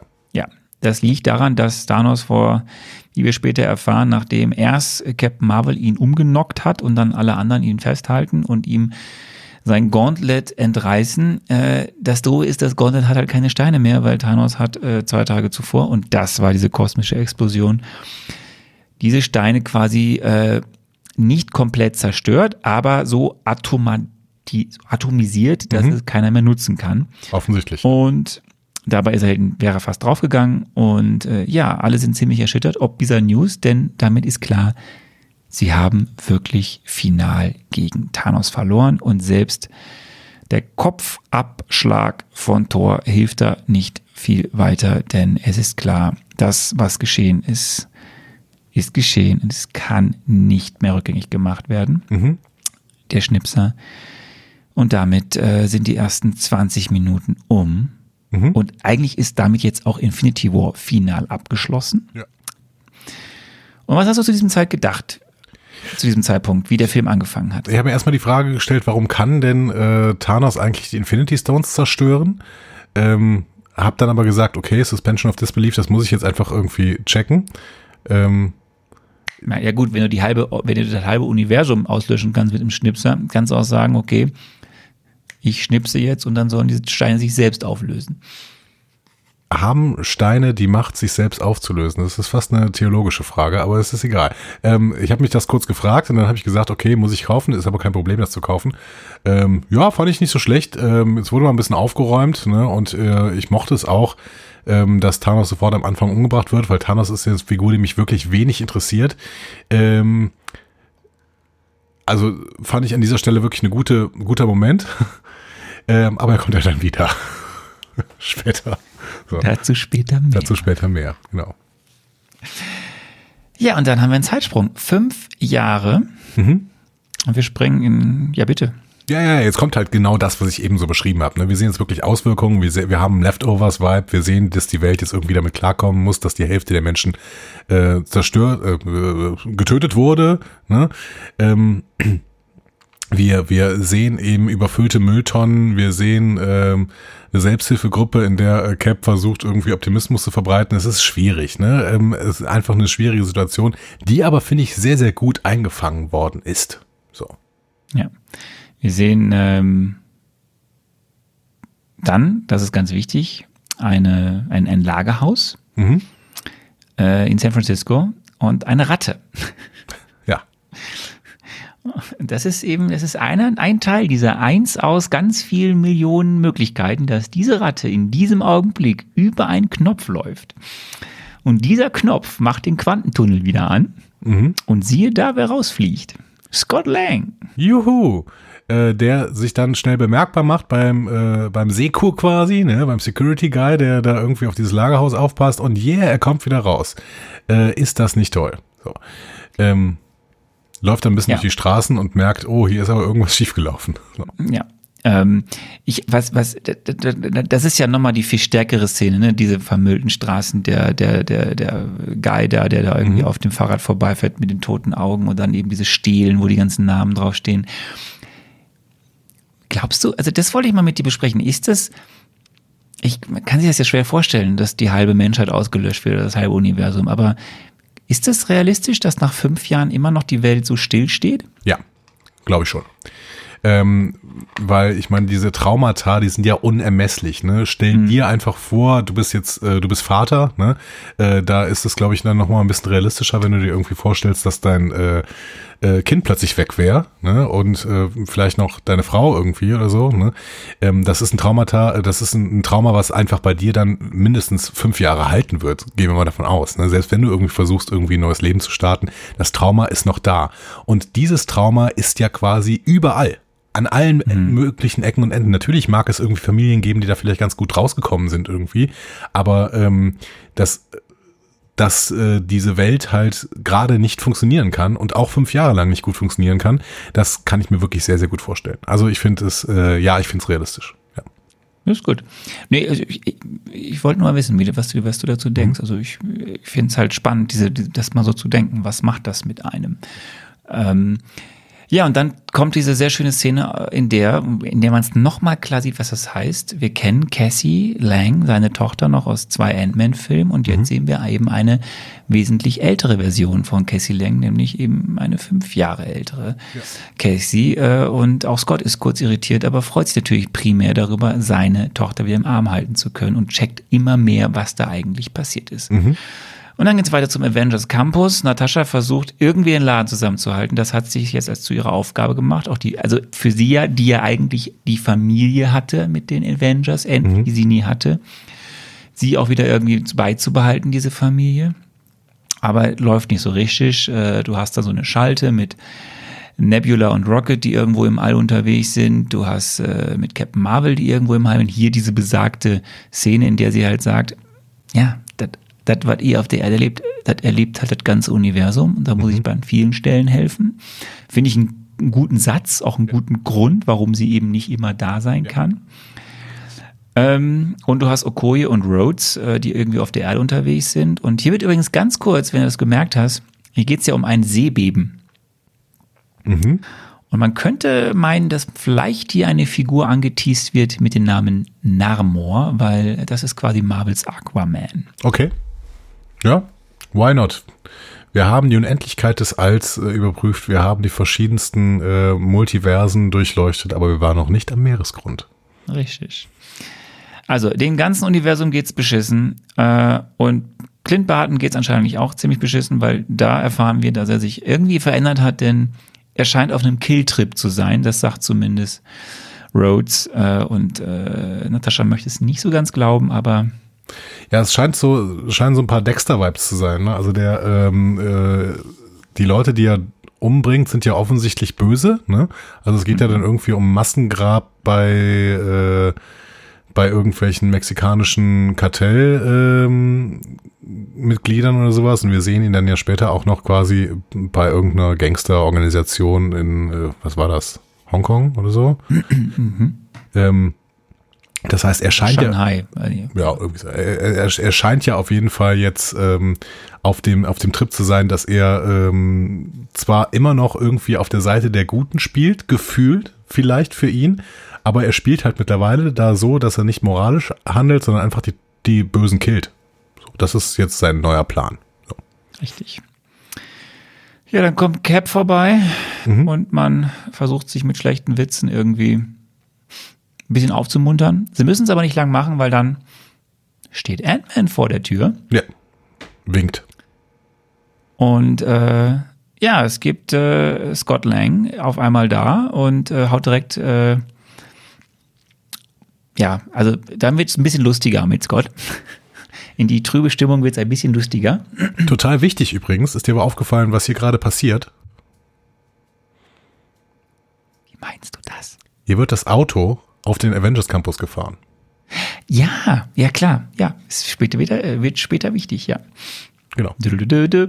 Ähm, ja, Scott ist da, äh, versucht zu erklären, was passiert ist, versucht ein bisschen Quantenphysik zu erklären. Mit der schönen Frage, hat einer von euch zufällig Quantenphysik studiert? Natascha kontert, nur mitreden zu können. Das kenne ich aus unseren Gesprächen hier aus dem Cast. Ähm, ja, de facto schlägt Scott mit Hilfe der Quantenebene eine Zeitreise vor und damit ist quasi der weitere Verlauf und Tonalität des Films gesetzt, um was es jetzt eigentlich geht. Das Thema nämlich, wie kann man jetzt quasi mit Hilfe von einer Zeitreise verhindern, was da passiert ist. Oder es irgendwie obsolet oder rückgängig machen. Ja. Wer kann da helfen? Natürlich Tony, ne, weil der ist ein brillanter Wissenschaftler. Ähm, aber der hat sich zurückgezogen. Äh, am Ende der Straße liegt das Haus am See. Ähm, und äh, da lebt er jetzt mit äh, Pepper und seiner Tochter, nämlich Morgan. Und das fand ich einen ganz guten Move, dass das hier so gemacht worden ist, denn zum ersten Mal hatte ich das Gefühl, dass Tony Stark ein Mensch ist und äh, ich hatte irgendwie sogar ähm, leichte Gefühle für ihn. Also ich fand, ich fand ihn gar nicht so schlecht, so wie sonst. Ich hätte dich, ich hätte dich jetzt gefragt, weil das ist ja ein Dreh- und Angelpunkt. Also dieser Film ist ja auch, also wenn dieser Film ist ein Original Avengers-Film, ja, aber dieser Film ist natürlich ein Tony Stark-Film. Und da wurde ja am meisten Angst, weil ich ja wusste, das ist ein Tony Stark-Film, weil und ich wusste ja, deine, deine Zuneigung für Tony Stark ist na, begrenzt vorhanden. Sehr begrenzt. Mhm. So. Aber ähm, das heißt, es hat bei dir funktioniert. Ähm, ja, ich fand es.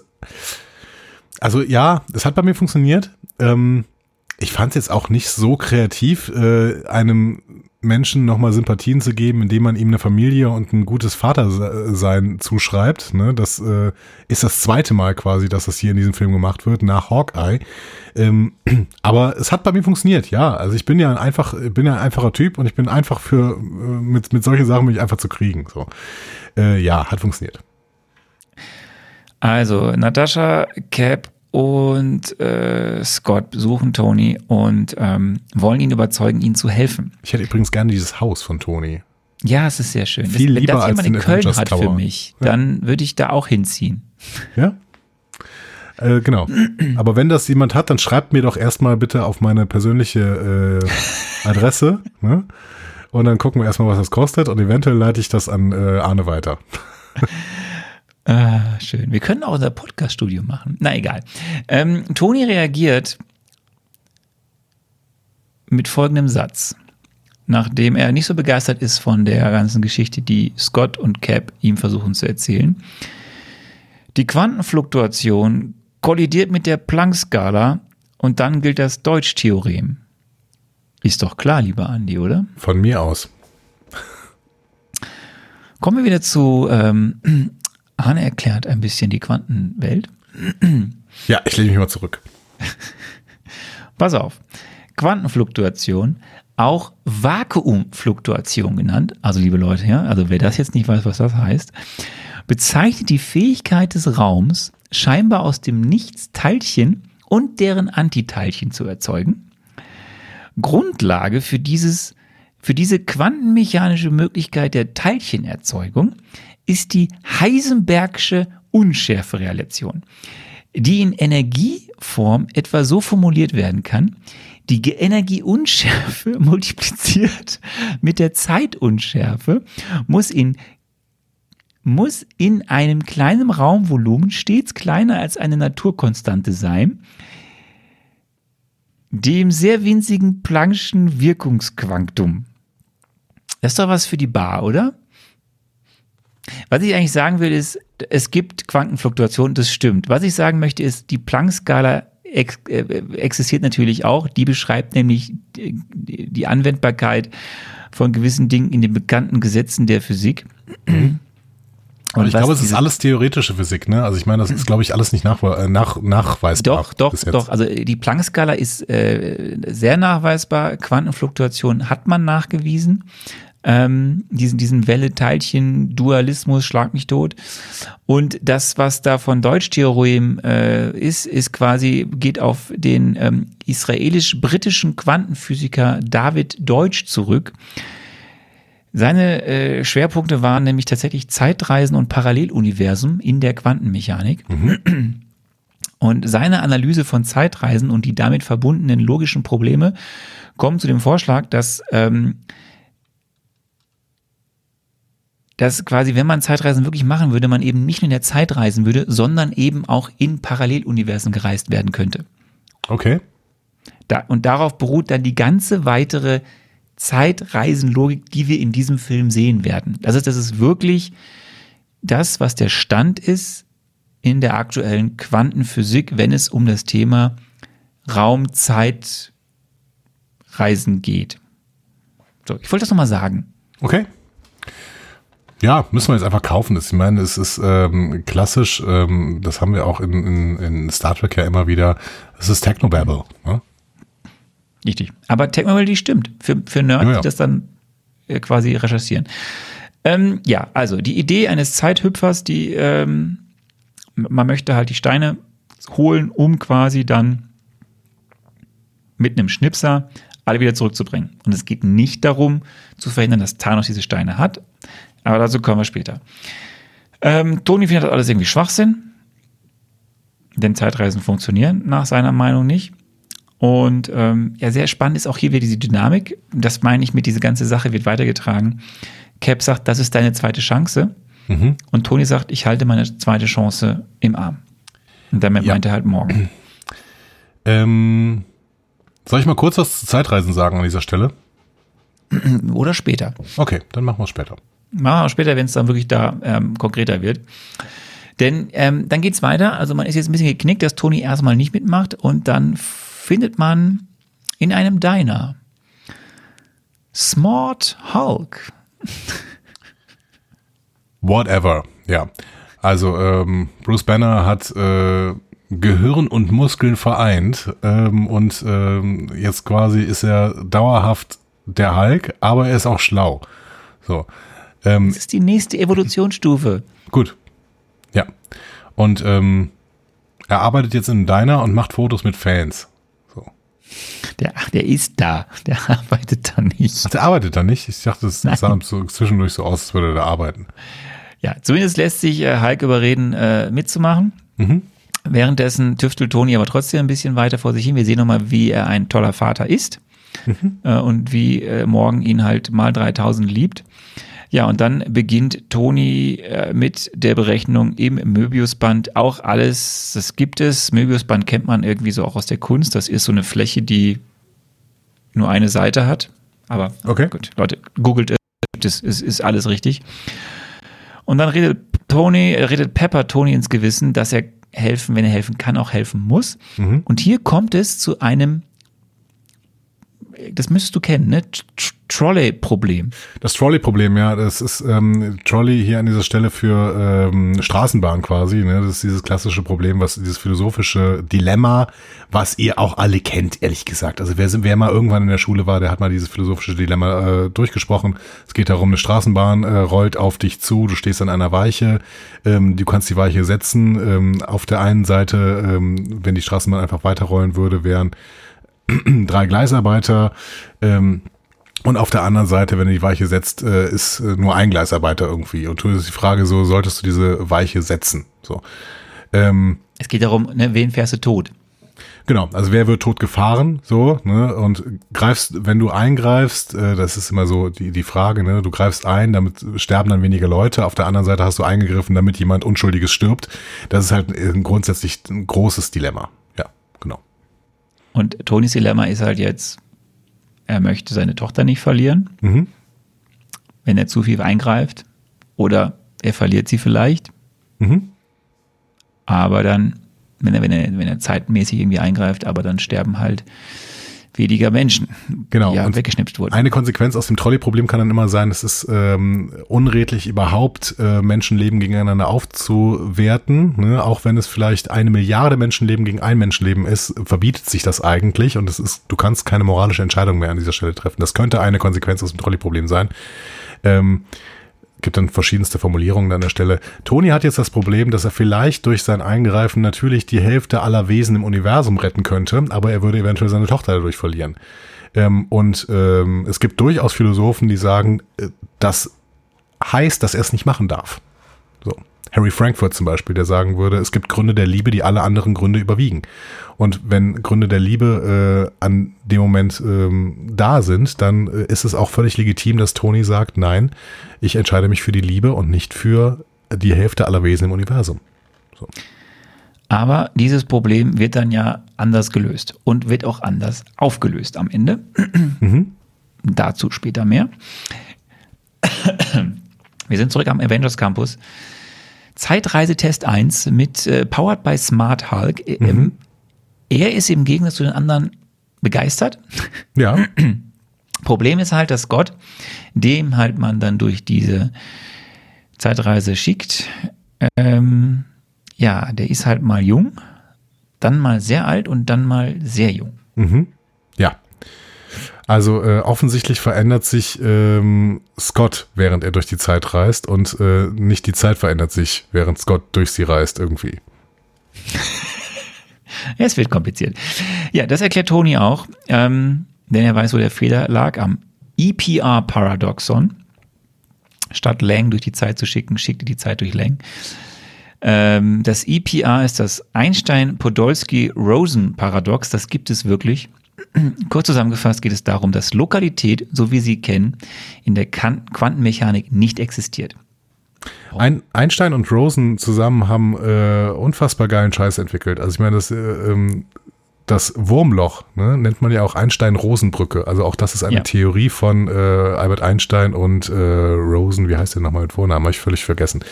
Ähm, ich finde es halt cool, dass sie noch den Fußballer Podolski mitgenommen haben. Ja, finde ich, find ich auch gut. Also finde ich hier, dass sie in dem, in dem Paradox auch noch Podolski mitgenommen. Ja, äh, das war natürlich nicht dafür Fußballer, ne? Also glaubt uns nicht. So, an dieser Stelle. So, viel wichtiger, Tony ist jetzt da, reicht Cap die Hand, Cap reicht Twin die Hand, der Konflikt ist damit an dieser Stelle beendet. Mhm. Ähm, sie wollen nicht mehr verbittert sein, sie wollen jetzt wie früher in alten Tagen wieder zusammen als Team arbeiten und so wird das ganze Team jetzt auch zusammengerufen. Ähm, ich finde das schön, dass, dass, dass äh, Konflikte zwischen Tony und Cap einfach immer so schnell wieder äh, aufgelöst werden. Das ist wirklich, äh, da kannst du ganze Filme draus machen, aber zwei Wochen später ist wieder alles in Ordnung. Das ist großartig. Ich lasse das mal so stehen, ja. Die haben echt wichtige Probleme gerade. Ja, ja, eben. Haben wichtig, sie immer. Wichtig. Das ist ja das Geile. Deswegen können die doch immer streiten, weil sie haben immer andere Probleme. Und dann äh, können sie sich für diese Probleme wieder zusammenraffen. Ja, ja aber wichtiger hier ist ja noch, dass ähm, Toni hier nochmal ganz klar sagt, ja, es gibt für mich, ich will retten, ich will die Welt retten, mhm. ich will die alle zurückholen, aber es gibt für mich eine entscheidende Grenze. Morgen stirbt nicht. Der Morgen stirbt nie. Der Morgen stirbt nie. Seine Tochter. Ja. So, ähm, bevor Scott Pause macht in der Landzone, muss er irgendwann nochmal irgendwie alle PIM-Partikel geholt haben, die er mhm. auftreiben konnte. Dann sitzt er da und möchte gerne was essen, aber das funktioniert nicht, weil das Raumschiff von Nebula und Rocket landet.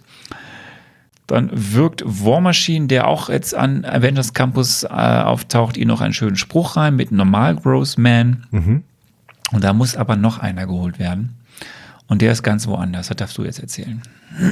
Äh, ja, wir gehen in eine, ja, Wikingerstadt, könnte man fast sagen. Ähm, äh, ja, wir, wir, gehen in ein, äh, in ein nordisches Land. Ich weiß nicht genau, wo das sein soll, wie auch immer. Wir gehen auf jeden Fall in eine Stadt, die New Asgard heißt und wo sich die Asen ähm, niedergelassen haben. Wir sehen da Valkyrie und äh, wir sehen Korg und Meek, die wir ja aus äh, Thor Ragnarök noch kennen, wo sie da auf diesem äh, Schrottplatzplaneten mit Jeff Goldblum gespielt haben. Ähm, beziehungsweise von ihm gefangen waren. Und ähm, wir sehen auch Thor, der äh, sich jetzt ein Fettsuit, angezogen hat und ähm, Kinder beim ähm, Fortnite-Spielen anschreit. Ihnen geht's nicht so gut. Hat eine kleine Krise. Unser Lebowski-Tor. Und äh, ja, hat, macht eine schwere Zeit durch. Äh, hat, hat, ja auch viel erlebt, ne? Hat, hat irgendwie Asgard verloren, den Großteil der Asgardianer verloren, Freunde verloren, Bruder verloren und dann war er noch so blöd, Thanos halt nicht den Handschuh abzuschlagen. Oder den Kopf, ja. Oder beides Kopf. beides also, wäre, er hätte zur Lösung beigetragen, ja. Irgendwie doof alles. Nun ja, aber dann wird er doch irgendwie am Ende mit genug Bier überzeugt, dass er doch mitkommen sollte auf den Campus. Und dann ist da noch einer. Ja. Wir sammeln noch Hawkeye ein, der gerade auf so einem Rachefeldzug gegen irgend so äh, ja, du hast jetzt Tokio hier reingeschrieben. Also wir, wir sind Ah, uns Tokio offensichtlich. Ja, es ist wir sind offensichtlich Es einig, dass es eine äh, asiatische Großstadt ist, in der ähm, Clint Barton, ähm, Der übrigens hier der Ronin ist. okay, Ja, Ronin, der Assassine. aber Ronan mit I, ne? Nicht Ja, ja, Ronan, Ro- der Müllsack. Ähm. Clint Barton killt ein paar Leute, wird dann von Natascha aber wieder eingeholt und ähm, hat eine coole F Frisur, ne, mit äh, seinem quasi Halb-Iro, also auf jeden Fall Sidecut, ne.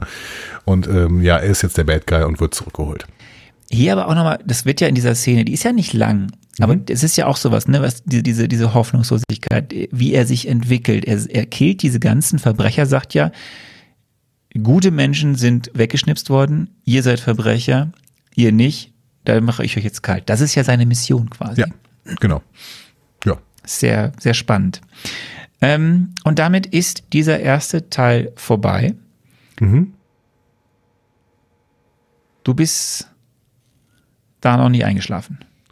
Nö, nö, nö. Ich ähm, war durchaus äh, unterhalten.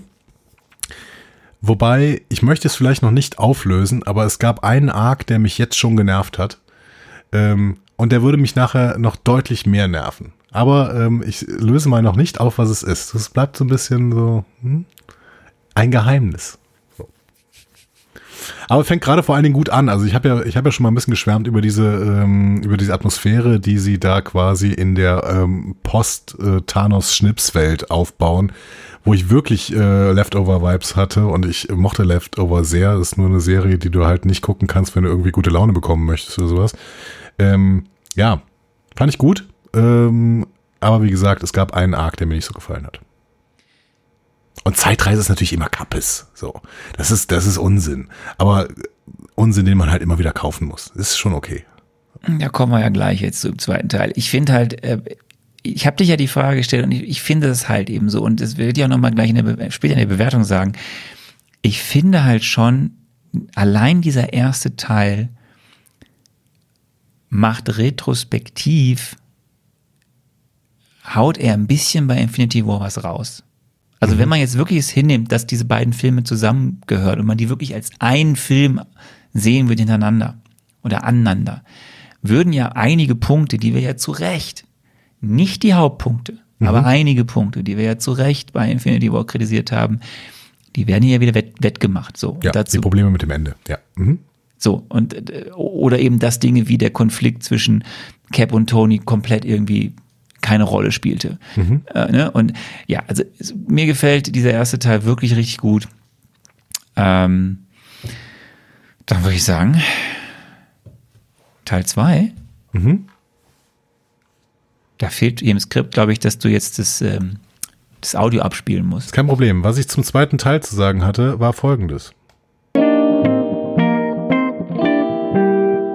In Teil 2 wird ein wichtiger Plan geschmiedet. Der Plan ist, an verschiedensten Stellen in der Geschichte einzugreifen, so dass die Infinity Stones niemals in die Hände von Thanos gelangen, diese fürchterlichen Typen. Das heißt, man muss versuchen, in dem Moment, wo Infinity Stones schon mal aufgetaucht sind, auf der Erde beziehungsweise im Universum, muss man schauen, dass man da eingreifen kann, so dass diese nicht in die Hände von Thanos gelangen können. Beispielsweise 45, als äh, Captain America in den Krieg eingreift und Red Skull den Tesseract findet. Da muss man gucken, schaffen wir es irgendwie, diesen Tesseract sicherzustellen und ihn nicht in die Hände von Thanos zu bringen. Und so weiter. Es gibt verschiedenste Stellen in der Geschichte, in der man versuchen kann, den Einflussbereich Thanos einzuschränken, so es niemals dazu kommen kann, dass er wirklich einen Infinity-Handschuh mit allen fünf Steinen drin hat. Vielleicht könnte man sogar den Handschuh selber, der ja auf Asgard lagerte, versuchen zu sichern. Das haben wir in Thor gesehen. Also es gibt verschiedenste Stellen, in denen man da eingreifen möchte. Der Weg darüber findet übers Quantenuniversum statt, denn Paul Rudd hat ja mittlerweile die Möglichkeit, übers Quantenuniversum in verschiedenste Zeitabschnitte hineinzugehen und da die Leute zu motivieren, andere Sachen zu machen, als sie eigentlich machen. Das heißt, hier ist wirklich der Schlüssel Ant-Man, der hier eingreifen kann.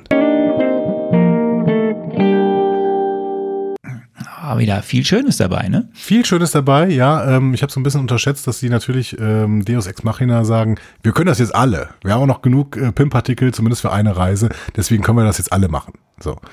Ähm, ja, das heißt, äh, Sie, Sie haben genügend PIM-Partikel für eine Reise Genau. und drei Tests. ja, genau. Ähm, ja, Punkt. Hast du gekauft, ja? Ja, mein Gott, also man muss auch. Ich finde es okay. Ja, man Ja, muss, man nein, muss manche Sachen nachvollziehbar. kaufen. Es, es, es gibt ja so viele Dinge, wo dann doch wieder so einige Fans gesagt haben, ah, und ich sag so, hey Leute, Pim hatte halt irgendwie ein paar Partikel noch in seinem, in seinem Haus stehen, die hat sich halt irgendwie Scott geholt. Und es sind halt genauso viele, dass irgendwie alle einmal reisen können und eben drei noch, mit denen man testen kann. Ja, aber ich meine, was die dann im Endeffekt ja, äh, glaube ich, auch tun, das habe ich nicht ganz verstanden, warum sie dann nachher noch ein Problem haben, aber äh, was sie dann irgendwann tun, ist ja in der Vergangenheit einfach Pimpartikel zu klauen. Das wäre, das ist ja immer so diese Nummer, was wünschst du dir, wenn eine, wenn eine äh, gute Fee kommt und sagt, du hast einen Wunsch frei, sagst du ja tausend Wünsche. So, ne, also ich meine, äh, wenn ich zu wenig Pimpartikel Ja, habe, um tausend Ausflüge zu machen, dann klaue ich Ja. einfach in der Vergangenheit erstmal Pimpartikel. Ja, aber die haben, also die, auch das finde ich nachvollziehbar, wie es in der Geschichte dargestellt wird. Die sind ja auf die Idee erst gekommen, als sie in einer weiteren Notlage waren. Sie haben ja, die, die, die, das Brainstorming, was sie ja später haben werden, wo wir gleich zukommen werden, hat ja erstmal eine andere. Also ich finde das, ich finde, das kann man schon kaufen. Das kann man auch dramaturgisch kaufen. Ja, aber äh, das zeigt schon wieder, dass die eigentlich nicht, so- also da sind sie wieder ein bisschen doof geschrieben extra, weil im Endeffekt äh, ist das die sofortige Lösung ihres Ressourcenproblems. Ne? Sie holen sich die Ressourcen aus der Vergangenheit und haben das Ressourcenproblem in der, äh, in der Zukunft gar nicht mehr. Das, ähm, da müssen sie eigentlich sofort drauf kommen. Also sie haben die Lösung auf dem äh, Präsentierteller. Sie haben die Möglichkeit, mal so ab und zu äh, in die Vergangenheit zu reisen. Vielleicht, äh, wenn man, wenn das jetzt nur einer machen würde, hätte der vielleicht zehn Versuche oder sowas. Das heißt, er hat zehn Versuche, einfach einen Haufen Pimpartikel aus der Vergangenheit zu klauen. Klingt für mich erstmal ähm, so, als würde man das sofort machen. Und da werden, da sind sie ein bisschen doof, dass sie das nicht machen. Aber gut, ist schon okay für mich. Ich habe das gekauft. Ja. Also, wir sehen den Bau und den, das Testen der Quantenzeitmaschine. Rocket und Tony bauen an der Maschine rum. Thor steht im Weg, eigentlich immer. Und äh, jetzt kommt der Punkt, wo klein, ein großer Auftritt kommt. Hulk, War Machine, Scott, Nebula und Clint diskutieren jetzt stellvertretend für den dummen Zuschauer über das Zeitreisen und was denn nun stimmt und was nicht stimmt. Und was jetzt Common Sense ist, was halt in vielen Filmen so passiert und was eigentlich aber nicht, was Bullshit ist, so lieber Andi. Was ist denn jetzt die richtige Zeitreise? es gibt ja zwei große Theorien zu Zeitreisen. Die erste Theorie ist, durch jede Veränderung in der Zeitlinie entsteht ein Paralleluniversum. So. Ne? Äh, entweder wird dann das alte Universum gelöscht oder es entstehen einfach Universen nebeneinander. Das ist eine häufige Lösung, die bei Star Trek gemacht wird, zum Beispiel. Also ähm, da, da ähm, entsteht dann einfach ein Universum, in dem wir dann irgendwie bewusst sind, wo dann äh, jemand von unseren Helden, die in die Zeit zurückgereist sind, dann plötzlich dann irgendwie in, sich in die Geschichtsbücher schreibt oder sowas. Oder wir sehen das bei Zurück in die Zukunft. Ne? Denken wir an den veränderten Grabstein. Ne? Ähm, in dem Moment, wo in der äh, Vergangenheit ähm, der Zeitreisende stirbt oder sowas, entsteht dann plötzlich, oder die Wahrscheinlichkeit sich erhöht, dass der stirbt, entsteht dann plötzlich ein Grabstein mit seinem Namen drauf in der Zukunft. Das heißt, wir haben hier quasi durch eine Veränderung der Zeitlinie entsteht ein Paralleluniversum, in dem dann halt die Zeitlinie verändert worden ist. Das ist bei Back to the Future aber eben genau nicht nur, da wird der Zeitstrahl geändert. Aber genau, aber es wird, es wird eben was geändert. So, du hast eine andere Zeitlinie durch eine Veränderung in der Vergangenheit. Die zweite Möglichkeit, und da gibt's verschiedenste Ideen, wie das aussehen kann. Ne? So, die zweite Möglichkeit, um das mal abzugrenzen, ist ein selbstkonsistentes Universum. Also alles, was Zeitreisen in der, Vergangen Zeitreisen in der Vergangenheit machen, ist sowieso geschehen. Das gibt's zum Beispiel in Harry Potter. Da kannst du machen, was du willst in der Vergangenheit. Im Endeffekt ist es sowieso schon passiert in der Zukunft. Das heißt, dass die Zeitlinie ist selbstkonsistent. Das kann man immer sehr, sehr schön, diese Unterschiede kann man an dem Großvaterparadoxon zeigen. Die Frage ist, kann ein Zeitreisender vergangen, in die Vergangenheit reisen, um seinen eigenen Großvater zu töten? Ne? Das ist das Großvaterparadoxon. In einem selbstkonsistenten Universum muss man sagen, nein, kann er nicht. Weil sonst wäre er nie geboren worden und das funktioniert nicht in einem selbstkonsistenten Universum. Und deswegen entsteht da ja dann ein Paralleluniversum. Nee, es geht dann einfach nicht. In, in, äh, in der Zeitreisetheorie eines selbstkonsistenten Universums geht das nicht. Kannst du deinen Großvater nicht töten. Der Zeitreisende würde in die Vergangenheit reisen, versuchen, seinen Großvater zu töten, es vielleicht nicht schaffen, vielleicht lernt der Großvater sogar erst seine Großmutter dadurch kennen und keine Ahnung. So, ne? So. Okay. Ähm, in ähm, einem, in einem äh, Universum, in dem du Veränderungen an der Zeitlinie durchführen kannst, kann der Zeitreise seinen, Zeitreisende seinen Großvater töten. So. Ich hatte ja jetzt gehofft, dass du ein bisschen mehr Klarheit in das Ganze bringst, aber du hast es ehrlicherweise nicht geschafft. Nee, weil das Problem ist, dass Endgame sich überhaupt nicht darum kümmert, welche Zeitreisetheorie es vertritt. Ähm, Das stimmt nicht. die, Das sehe ich anders. ja, dann musst du mir das nachher versuchen zu erklären, weil ich habe es auch äh, mehrfach nachgelesen in verschiedensten Artikeln und da haben die haben alle das bestätigt, was ich das, was ich für ein Gefühl habe. Die Charaktere sind in der Lage, die Zeitleiste so ein bisschen zu manipulieren, so ein bisschen Schaden zuzufügen, aber immer nur so behutsam, um zu sagen, ja, wir dürfen bloß die Zeitline, Zeitlinie nicht verändern. So, ne? ähm, es ist immer so viel, wie nötig ist, um so ein paar Actionsequenzen zu zeigen und ein paar Charakter-Arcs irgendwie zu erfüllen. Ähm, also, der Film besteht ja darauf, Objekte, die die Helden aus der Geschichte stehlen, müssen ersetzt werden, um zu verhindern, dass die Zeitleiste zusammenbricht. Charaktere können aber ohne Probleme auf ihr früheres Selbst treffen oder ähm, Versionen anderer Charaktere aus der Geschichte ziehen, ohne dass der Zeitstrom, diese Zeitleiste, da wirklich Schaden bekommt. Ne? Ähm, Endgame erfindet alle Gesetze selbst, die es will. So. Äh, Das ist ein bisschen frustrierend, weil man es nicht mehr so richtig nachvollziehen kann, wie viel sie eigentlich machen dürfen, ohne die Zeitleiste zu beschädigen. Aber es ist auch die Möglichkeit, dass diese Es Handlung halt funktioniert. Nein, das stimmt nicht. Es ist falsch. Es wird in dem Film ganz klar gesagt, dass das, was sie in der Vergangenheit tun, also egal was sie machen, ob sie jetzt irgendwie äh, großartig was verändern würden oder nicht, das ist nicht, das wird in dem Film gesagt und das beruht ja auf dem, was in der Quantenmechanik so erklärt wird, zumindest von den Menschen, die Du diesen hast Film gerade den zitiert Satz werden. mittendrin abgebrochen. Egal, was sie tun, dass es nicht dazu führt, dass es die aktuelle Zeitleiste verändert. Also sie machen etwas in der Vergangenheit und es führt aber nicht dazu, dass es die laufende Zeitleiste verändert, sondern es führt dazu, dass mit dieser Veränderung ein Punkt entsteht, wo sich eine, wo sich eine andere Zeitleiste bildet. Was diese Menschen können, ist, wenn sie schon, es, also durch eine Wegnahme eines Infinity Stones, bildet sich eine andere Zeitleiste, parallel zur Hauptzeitleiste.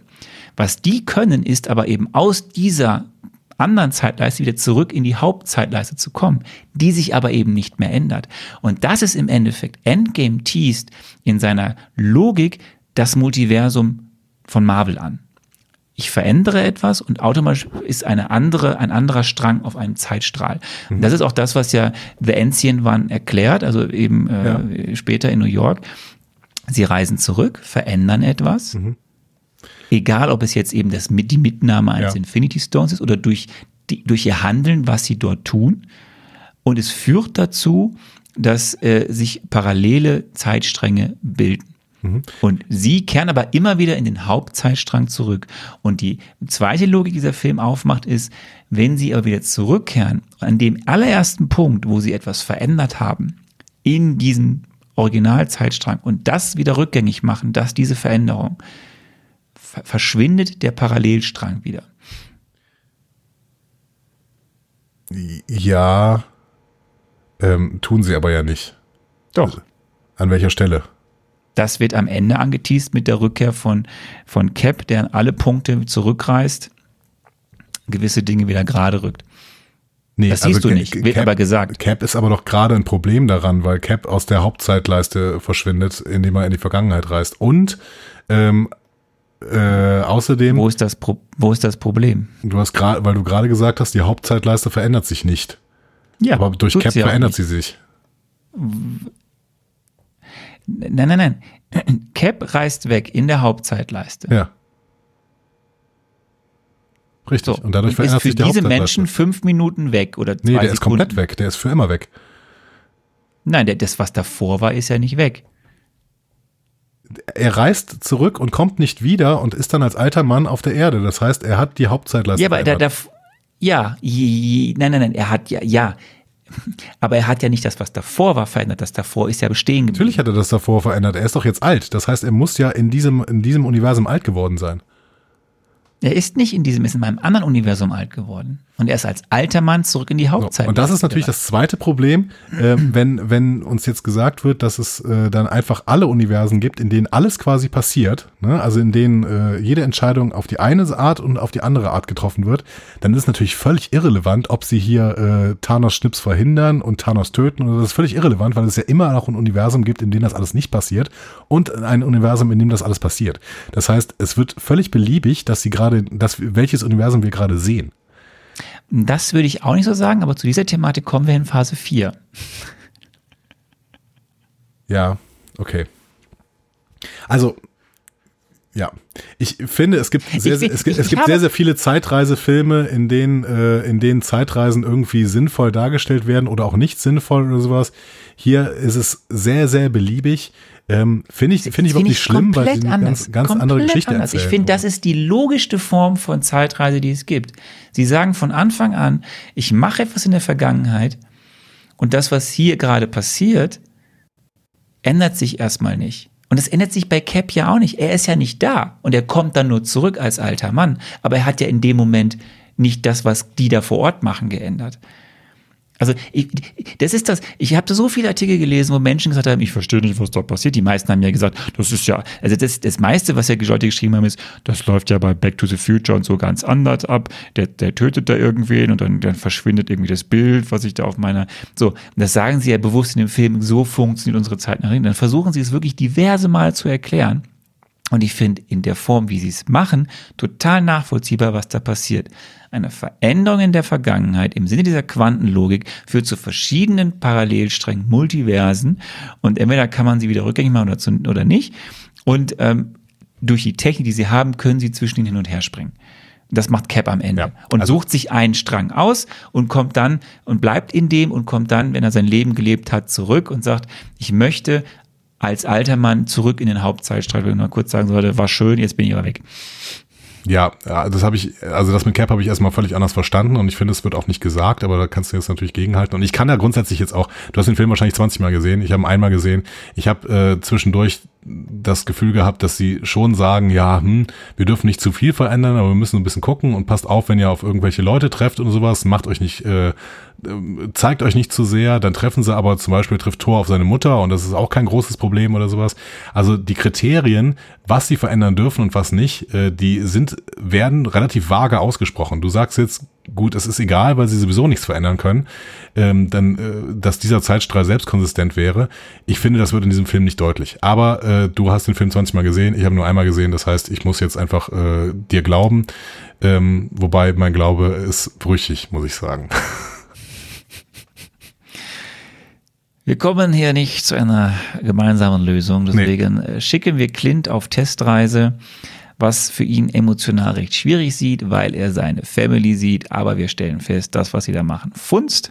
Und dann beginnt quasi das äh, Brainstorming, was man denn jetzt irgendwie machen soll. Bei diesem Brainstorming kommen sie nicht auf die Idee, zuerst nochmal irgendwie 1000 PIM-Partikel mehr irgendwo zu besorgen, mhm. sondern sie kommen, sie fokussieren sich auf die Idee, wo muss man denn hinreisen, um die Infinity Stones, die ja in der Vergangenheit noch existieren und nicht von Thanos weggeschnipst wurden, ähm, zu bekommen. Das führt zu diversen lustigen Szenen. Äh, ein, ein nach wie vor etwas äh, interessanter Tor äh, erzählt was äh, zum Äther und äh, bricht in Tränen aus, wenn er über seine alte Flamme Jane erzählt. Äh, Rocket referiert über den Machtstein, der auf Morat ist und disst erstmal Ant-Man.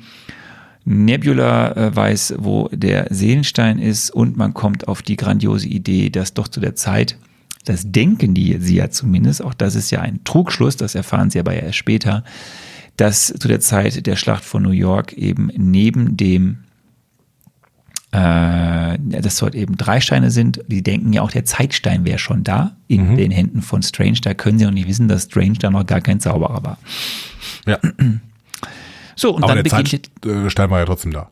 Ja, weil äh, The Ancient One da war. Hm. Im Sanctum Sanctorum. So, und dann beginnt der Time Heist mhm. äh, mit Hindernissen, würde ich sagen. Und den machen wir jetzt nacheinander. Wir gehen jetzt einfach die einzelnen Stationen nacheinander durch und nicht so verschachtelt wie im Film dargestellt. Und wir beginnen mal einfach mit Asgard. Ja, Das ist so die, das ist so die schnellste Geschichte. Ja, also Thor hat noch eine rührselige Szene mit seiner Mutter und äh, sie holen halt den Stein da ab. Das hat die richtig mitgenommen. Ja, vielleicht ein kleiner Hinweis, welche, welchen Charakter-Arc ich so richtig blöd fand, ehrlich gesagt. Aber gut. I see. Ähm, äh, Exkurs, äh, die äh, Archi das, die, die Nicole, äh, äh, Quatsch, die, äh, wie heißt sie? Portman? Nicole? Natalie. Nee. Natalie, Natalie. Ja, Äh, wir haben Natalie Stock, Stock-Footage von äh, Natalie Portman genommen. Ja, finde ich äh, auch super. Ja, sie wollte halt damals noch nicht nochmal zurückkehren. Tja, schade. Ähm, also sie haben Material genommen, was es halt noch gab von Thor äh, The Dark World. Und ähm, ja, aber das läuft alles recht äh, smooth ab. Wichtig ist noch, äh, Thor kommt auf die kongeniale Idee, sich nochmal schnell Mjölnir zu ergattern und noch mitzubringen. Ja, das war wirklich eine gute Idee. Ja. Muss relativ lang da sitzen, äh, stehen, bis Mjölnir angeflogen kommt, aber ja. Wir sind in New York im Jahre 2012. Die große Schlacht läuft gerade. Cap, Tony, Bruce und Scott sind da und suchen jetzt den Zeitraum und den Gedankenstein. Ja, man ist äh, am Ende der Schlacht, äh, Hulk soll noch ein bisschen Hulk spielen, will aber nicht, ist ganz lustig als Smart Hulk. ja. Äh, trifft dann eben auf äh, Tilda Swinton, die ihn erstmal astralisiert, damit wir in diesem Film auch wenigstens einmal äh, Mark Ruffalo als Bruce Banner sehen.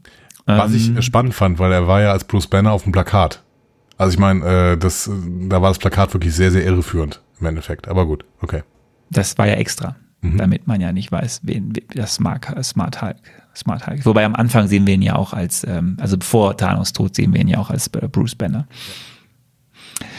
Ja, und äh, da erfährt er erstmal, dass es Strange nicht gibt. Währenddessen äh, gelangen Tony, Ant-Man und Cap in den Stark Tower, wo Loki besiegt wurde.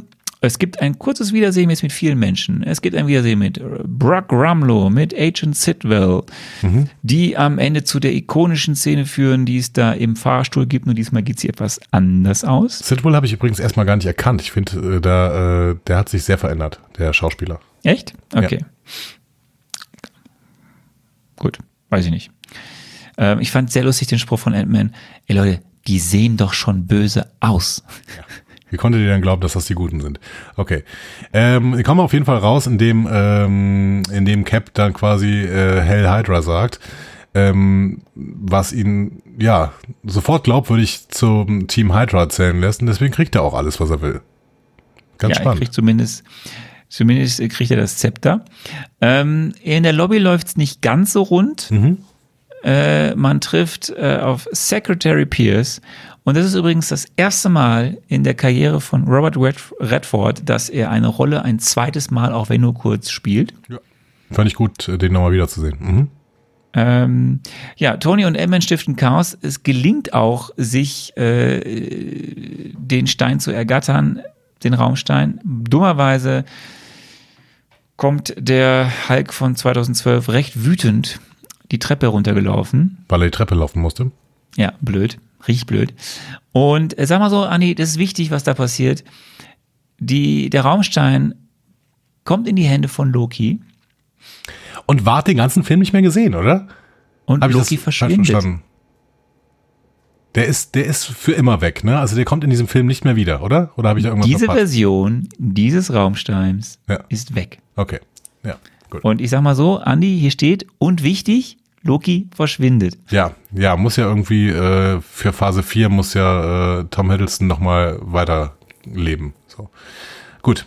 Okay. Ja, es gibt dann den, äh, äh, wirklich, äh, da habe ich viel gefeiert, den Kampf Cap gegen Cap. Ähm, natürlich fallen dann so Sachen wie, könnte den ganzen Tag so weitermachen und Cap sagt, der andere Cap, also unser Cap sagt, ich weiß, ich weiß. Am Ende der wilden Prügelei äh, hat er dann das Zepter nach wie vor in der Hand. Ähm, ja, bei Bruce läuft's auch ganz gut. Ähm, er überzeugt The Ancient One, dass man doch ihm jetzt den äh, Zeitstein gibt, weil Strange das halt gesagt hat, was äh, The Ancient One äh, am Ende dann überzeugt. Und ähm, ja, man hat dann quasi zwei von drei Steinen, aber einer fehlt eben noch und dann braucht es noch eine neue Side-Mission für Cap und Tony ins Jahr 1970. Ja, genau. Und, äh, Und jetzt würde ich sagen, bevor wir zur 78. Infanterie-Regiment kommen, müsstest mich- du mal den du hast mich Stan gefragt, Lee was der Cameo Stan Lee. Cameo war und ich habe folgendes gesagt. Stan Lee wird wieder einen Watcher spielen, denn im Endeffekt ist das ja genau seine Rolle. Er beobachtet quasi aus einer Metaperspektive die Geschehnisse in diesem Universum und hält sie für die Nachwelt fest. Denn genau das ist Stan Lees Vermächtnis, dass er genau diese gesamten Ereignisse aufgeschrieben bzw. in Comics verfasst hat.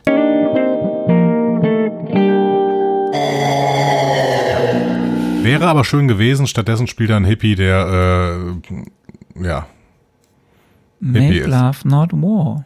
ja, schön. Es ist wichtig, es ist der letzte Auftritt von Stan Lee. Das letzte Filmmaterial, was es da von ihm gibt. Natürlich de-aged als ein Stan Lee, wie er wohl auch in den 70er Jahren ausgesehen hat. Und war. Ähm, und ja, das weiß ich nicht. Aber ähm, ja, das äh, müssen wir jetzt einfach mal sagen. Das ist das letzte Mal, dass wir Stanley in einem, zumindest in dieser Form, äh, in einem Marvel-Film gesehen haben. Wir sind dann auf dem Militärgelände von Shield, äh, wie Tony sagt, einer quasi faschistischen Geheimorganisation.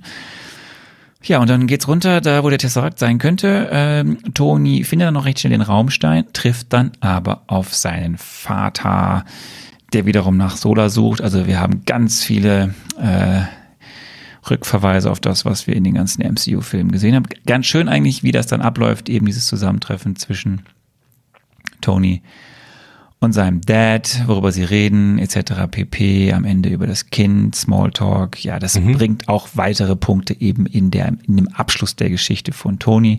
Endlich trifft er auf seinen Vater und dann ganz am Ende sehen wir eben auch den James Darcy, der eben dann seine Rolle aus Agent Carter spielt, den Jarvis. Ähm, richtig, richtig nice. Und auf der anderen Seite natürlich, ähm, während Cap quasi auf der einen Seite die PIM-Partikel holt, trifft er am Ende, weil er mal kurz wegflüchten muss in ein Büro, auf seine Flamme Peggy Carter. Sie sieht ihn nicht, er sieht ihn und er, glaube ich, denkt ganz kurz nach. Bleibe ich jetzt hier? Ja. Ähm, schön, schöne Momente zwischen ähm, Tony und äh, Howard Stark und äh, finde ich auch schön, dass Tony sich quasi als Howard vorstellt. Ähm, so, ist ihm, wohl, ist ihm wohl in dem Moment nichts Besseres eingefallen.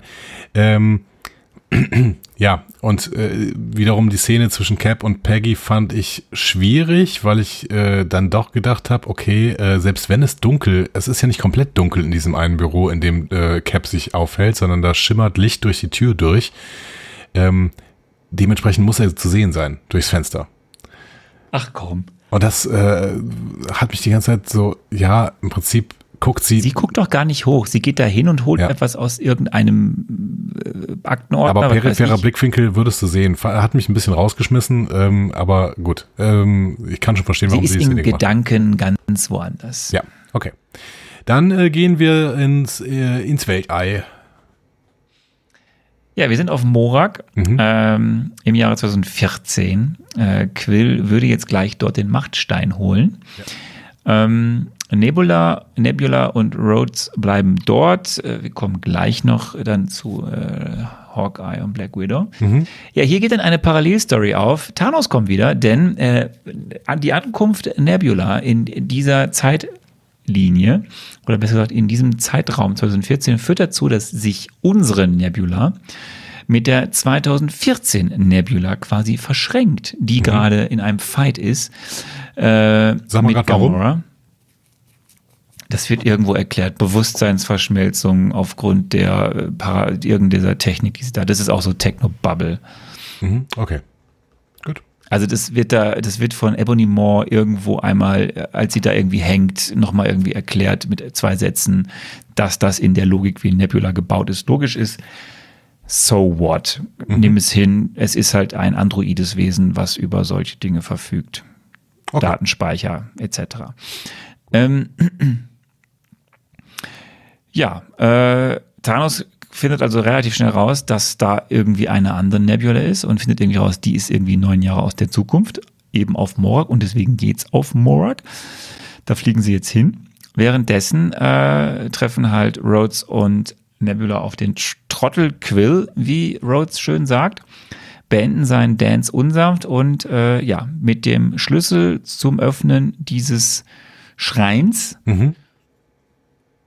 Ohne Fallen, die sie irgendwie ausweichen müssen, geht's am Ende dann ähm, zum Machtstein. Starker Jäger Und- des verlorenen Schatzes Vibes hier wieder, ähm, äh, Ja. sagt ja Rhodey, glaube ich, auch, ne? Und ähm, beziehungsweise es ist kurz eine popkulturelle Anspielung an der Stelle.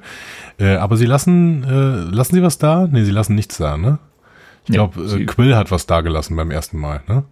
Sie gehen einfach, wollen eigentlich jetzt fliehen. Das mit dem Fliehen klappt nur für eine Person, denn eben aufgrund dieser äh, Verschmelzung der beiden Nebulas ist da irgendwas kaputt. Rhodes kann äh, sich schon aufmachen. Ähm, Nebula versucht dann noch irgendwie, weil sie merkt, okay, sie wissen, dass ich da bin, Mhm. äh, Hawkeye und Black Widow zu äh, ja, warnen, aber äh, da wird sie dann schon quasi hochgebeamt aufs Schiff von Mhm. Thanos. Ja, und da gibt es dann noch ein bisschen Geplänkel. Mhm. Und am Ende führt es dazu, dass die Nebulas vertauscht werden und es aber mit durch eine, eine quasi recht frühe Verschwesterung von unserer Nebula mit der Gamora von 2014 gibt, die ja in unserer Zeit schon tot ist, weil sie ja von Thanos auch vor mir vor fünf Jahren geopfert wurde. Wohin wir jetzt Alles auch kompliziert. gehen. Wohin wir jetzt auch gehen, ne? Vor mir 2014, ne? Ähm, Natascha und Clint versuchen jetzt dieselbe Nummer zu machen, die ähm, Thanos damit äh, Gamora gemacht hat. Ähm, treffen ebenfalls auf Red Skull, der äh, da sehr, sehr lang gesessen hat. Also mehrere Jahrzehnte musste er da gesessen haben und zwischendurch immer wieder der Arme, das, wenn du immer noch dran denkst, Red Skull ist eigentlich ein Mensch, ne? Muss, muss er immer wieder Ja. dran denken, ne? Ähm, Blöd halt, ne? ja, sitzt da dran äh, und äh, sagt wieder seinen Satz, ne, eine Seele für eine Seele. Äh, womit ihnen klar ist, einer von beiden muss draufgehen. Äh, sie prügeln sich dann darüber, wer draufgehen darf. Und im Endeffekt äh, schafft es Natascha, weil sie einfach stärker ist, weil ähm, Clint kann halt nicht wirklich viel. Also der kann halt Bogen schießen. Ähm, Im Endeffekt, Ist so ein Bullshit. im Endeffekt äh, das ist so ein Bullshit. schafft es also die ganze, Natascha. die ganze Dramatik dieses emotionalen Kampfes, den es da gibt, ja, was du zunichte, indem du einfach sagst, der, der Clint, der kann halt auch nix. Ja, es zeigt sich doch ganz klar. Und äh, Black Widow äh, opfert sich dementsprechend für den Seelenstein, den Clint dann bekommt. Drama. Reden wir jetzt über das äh, Ende von Natascha oder reden wir am Ende von Teil, äh, wenn wenn am Ende alle um Natascha trauern? Das ist mir völlig egal. Mach, wie du möchtest. Vielleicht reden wir dann darüber, denn wir haben noch ein paar Einspiele, liebe Leute, auch einen von Sarah. Okay? Wir haben nämlich eine, wir haben unsere ganzen äh, Gästinnen und Gäste gefragt, die bei uns schon zu Gast waren, ob sie nicht etwas haben, was sie uns zu diesem Film sagen wollen. Und Sarah hat etwas zu dieser Szene gesagt. Komm, vielleicht spielen wir Sarah jetzt ein. Okay. Hallo, liebe einfach Marvel Community. Endlich ist Endgame-Zeit. Ich habe in Endgame viele Momente gefeiert, sei es wenn Captain America im Fahrstuhl Hail Hydra flüstert oder wenn wir am Ende von Sam hören On Your Left, immer noch großer Gänsehautmoment. Was mich an dem Film aber jedes Mal erneut fertig macht, ist, das dürfte nicht überraschend für euch sein, der Tod von Black Widow. Nachdem in Infinity War ja schon Gamora vom Felsen geschmissen wurde, muss nun auch die andere coole Superheldin sich aus dem Team verabschieden und zwar auch noch in einem sehr ähnlichen Setting. Nachdem Black Widow sich charakterlich auch sehr entwickelt hat in den Filmen, die Avengers dann fünf Jahre lang als Chefin am Laufen hält und alles gibt, entgleist Hawkeye völlig, zieht mordend durch das Land, ohne sichtbare Reue und ist dann dennoch der Charakter, der überlebt. Ja, er hat seine Familie verloren, aber das haben Milliarden andere Menschen auch. Für Endgame hätte also eine Storyline, in der er sich opfert, auch sehr gut funktioniert und wäre ein guter Abschluss für eine Figur gewesen, die mich, ich will ganz ehrlich sein, persönlich auch nie vom Hocker gerissen hat. Zuletzt wird dem Tod von Black Widow innerhalb von Endgame auch irgendwie unbefriedigend Rechnung getragen. Ja, Tony Stark war ganz klar der größere und bedeutendere Charakter, aber Black Widow war eben auch von Beginn an dabei und hätte meiner Ansicht nach in dem Film noch eine bessere Würdigung verdient. Und dass ihr eigener Film erst im Anschluss rauskam, ist auch noch mal eine Diskussion wert, die wir ja bestimmt auch noch führen werden. Also, rest in peace, Natascha, du wirst vermisst, zumindest von mir. Schön gesagt, muss ich an dieser Stelle sagen. Mhm, ähm, sehr schön gesagt. Danke, ich, Sarah. Ein, einen Punkt hätte ich jetzt auch tatsächlich noch gemacht ähm, zum Tod von Black Widow. Ich habe keinerlei Interesse, den Solofilm von Black Widow zu gucken. Gar kein, gar null, 0,0. Ich habe so überhaupt kein Interesse, diesen Film zu gucken. Warum denn? Ich weiß, wie der, wie, wie Natascha äh, bei den Avengers war und ich weiß, wie sie gestorben ist das heißt, es gibt zwei Möglichkeiten. Entweder man zeigt mir irgendeine Passage aus ihrer Vergangenheit, so eine Origin Story, wie ist sie eigentlich geworden, was sie geworden ist, äh, interessiert mich nicht, weil ich das Ende schon kenne. Und ähm, oder es ist ähm, völlig willkürlich irgendeine Natascha aus irgendeinem Paralleluniversum, interessiert mich auch nicht, weil es willkürlich ist. Ich habe gar kein Interesse, den Black Widow Film zu gucken. Ja, du wirst ihn sehen. Ja. Recht bald. Ja. Ich freue mich nicht. Ähm, ähm, komm, komm, wir gehen, wir, wir, wir werden das aufnehmen, was Sarah gesagt hat, und dann werden wir eben darüber diskutieren, wie das jetzt ausgeht oder ausgegangen ist und, mit Natascha. Nee, ich möchte aber noch hinzufügen und damit auch Sarah zugeben, das ist schade, weil Hawkeye ähm, ich weiß nicht, gut, es gibt ja noch diese Weihnachtsserie mit Hawkeye, so vielleicht äh, erfüllt die dann wieder alles, was man sich irgendwie äh, wünscht, aber aber Hawkeye ist halt auch ein völlig, una, äh, völlig unspannender Charakter, da ist Black Widow wirklich spannender und äh, dann auch noch die Frau eben gewesen, also keine Ahnung. Ähm, warum lassen die nicht Clint darunter fallen? Es ja. ist eine große Debatte nach wie vor. Es war eine große Debatte damals schon. Ähm, Sarah spricht es an. Lass uns das kurz zu Ende bringen, diesen Teil des Films. Es kehren jetzt alle wieder zurück. Hawkeye hat den Seelenstein. Man könnte meinen, Red Skull ist äh, Perlmutter. Frauen. vielleicht ist er das. Ähm, alle tauchen wieder auf und checken, aber direkt Natascha ist nicht da. Und dann kommt es eben zu einer ähm, Szene, in der die verbleibenden fünf männlichen Avengers am See des Avengers äh, Campus sitzen und versuchen klarzukommen auf den Tod von Natascha. Thor will es irgendwie nicht wahrhaben, denkt doch, man kann sie doch zurückholen. Hawkeye erklärt ziemlich klar, dieser Seelenstein ist eben eine Seele für eine Seele. Das heißt, sie wird nicht mehr zurückkommen. Und es wird halt hier eben ihr gedacht, es wird versucht zu verarbeiten, es wird noch ein paar Mal stattfinden, dass an sie gedacht wird, aber Hulk spricht es dann aus oder Bruce Banner oder Smart Hulk. Es darf nicht umsonst gewesen sein, dass sie gestorben ist. Und dann beginnt quasi Teil 3 und wir, bevor wir eben jetzt über Teil 3 das große Finale sprechen, ja, äh, du hast es angedeutet, Sarah hat es eben ausführlich erklärt. Nataschas Geschichte ist quasi hier erstmal vorbei. Mhm. Sie stirbt.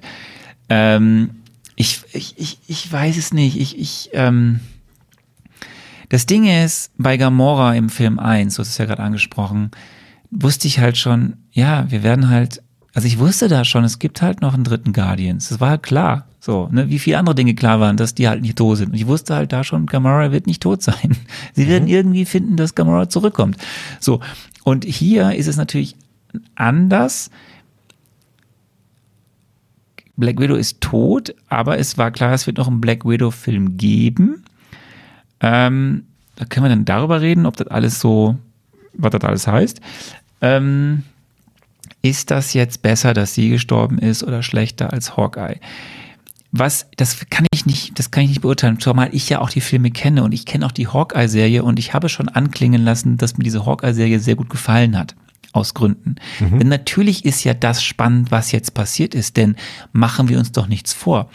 Ein als Ronin Menschen massakrierender, tötender Assassine in der Zeit der, der Welt, wo irgendwie alles düster ist und alle weg sind, hat ja was mit diesem Charakter gemacht und hat ja eine Auswirkung auf das, was kommt. So, das ist ja auch nicht unspannend. Mal neben der Tatsache, dass vielleicht ansonsten bisher Hawkeye uns nicht viel dargestellt wurde, außer dass er ein Familienmensch ist mit einer Farm. Ja, also daran kann ich ja weitere Geschichten erzählen. Mhm. Und Black Widow da, war, da wurde ja wesentlich mehr im MCU schon an Geschichte erzählt, weil sie einfach viel präsenter und häufiger vorkam als Clint Barton und Hawkeye. Und ihre Geschichte mit der Familie, der Ersatzfamilie, die sie in den Avengers gefunden hat, die sie dann verloren hat durch den Schnipser und die sie dann wieder zurückgebracht hat, könnte man jetzt behaupten, ist hier zu Ende. Ja? Mhm. Ich will das weder gut noch schlecht heißen. Mich hat es persönlich nicht so gestört. Ich fand, es war eine dramatische Szene. Ich finde auch nach wie vor, dass in dem Film immer wieder auf sie zurückgegangen ist. Es kommt ja am Ende, natürlich gibt es am Ende eine riesige Beerdigungsszene, aber eben, sie ist halt auch nicht mehr da. Sie ist halt auf Vormir. Sie ist halt nicht auf der Erde.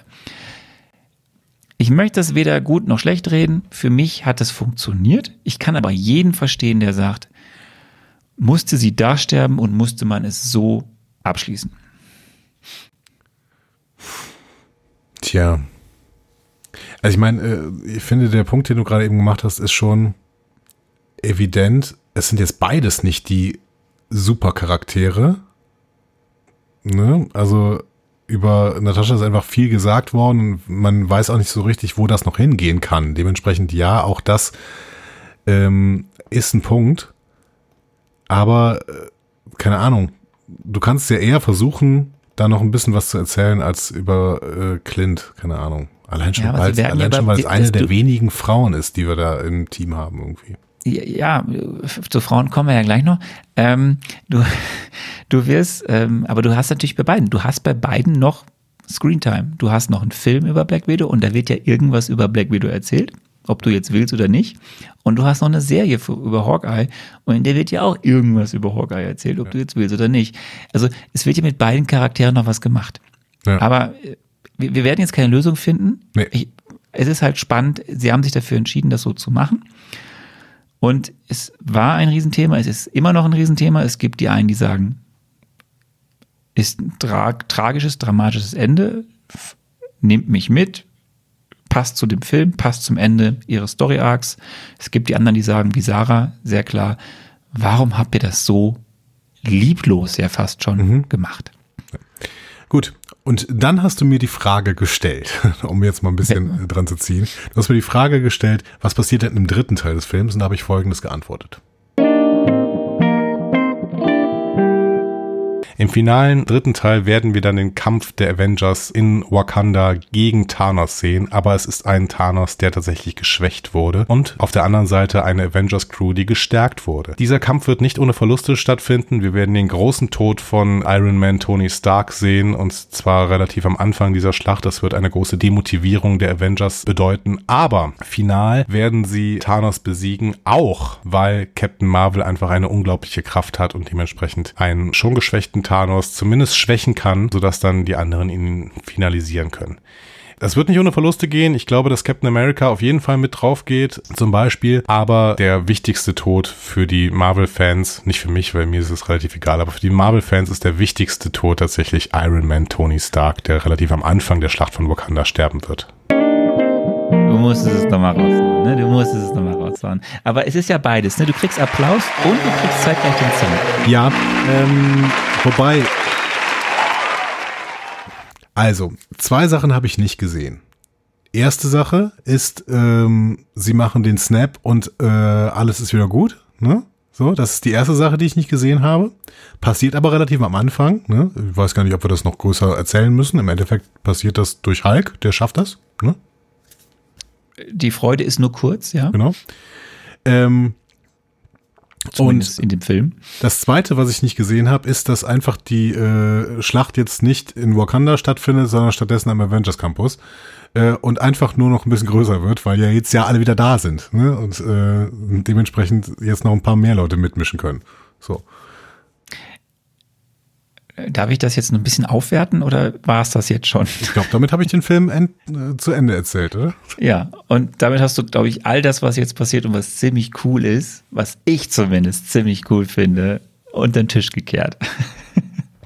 Ja, also ähm, vielleicht erwähne ich noch kurz, Thanos kommt zwischendurch an, weil ansonsten müssten, hätten wir auch niemanden gegen den wir kämpfen können.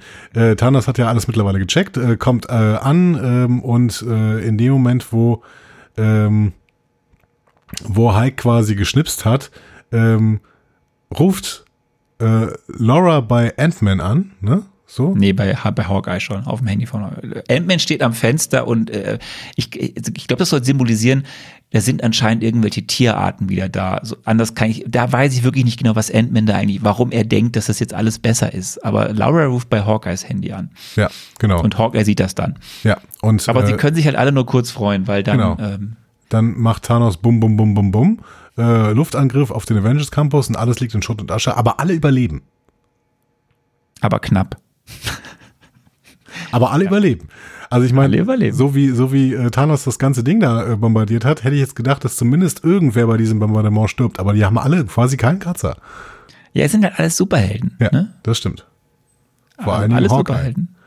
Ja, also Haw- Hawkeye fällt halt äh, irgendwo tief rein und kann sich dann da befreien. Hat aber andere Schwierigkeiten dann. De facto, also. äh, Scott ist auch ein Superheld.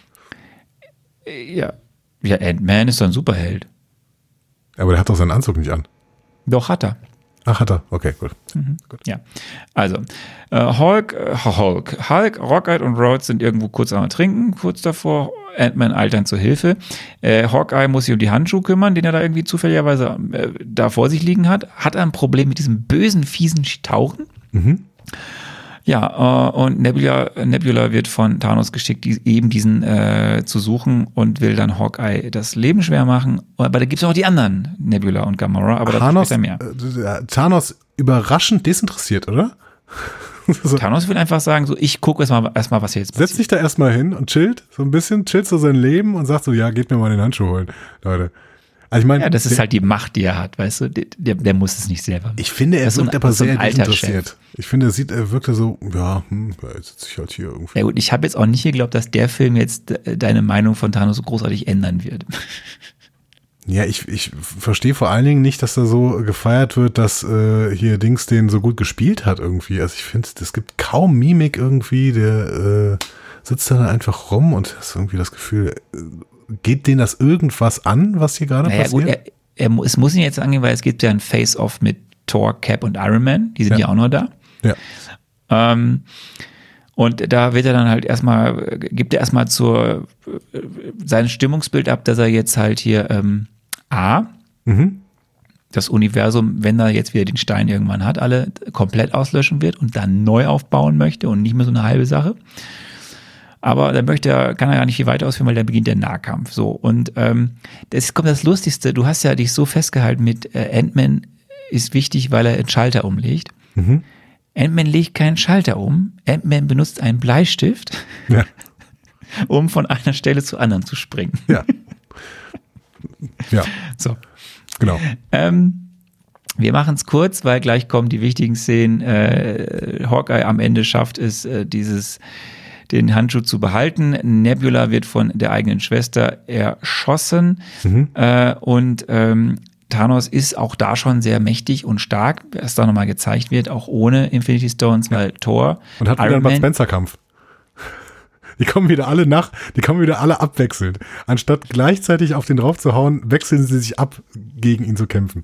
Ich finde es Ja. großartig, dass dieser Bud Spencer-Kampfmoment, der kommt einfach nicht aus den äh, Skripten raus.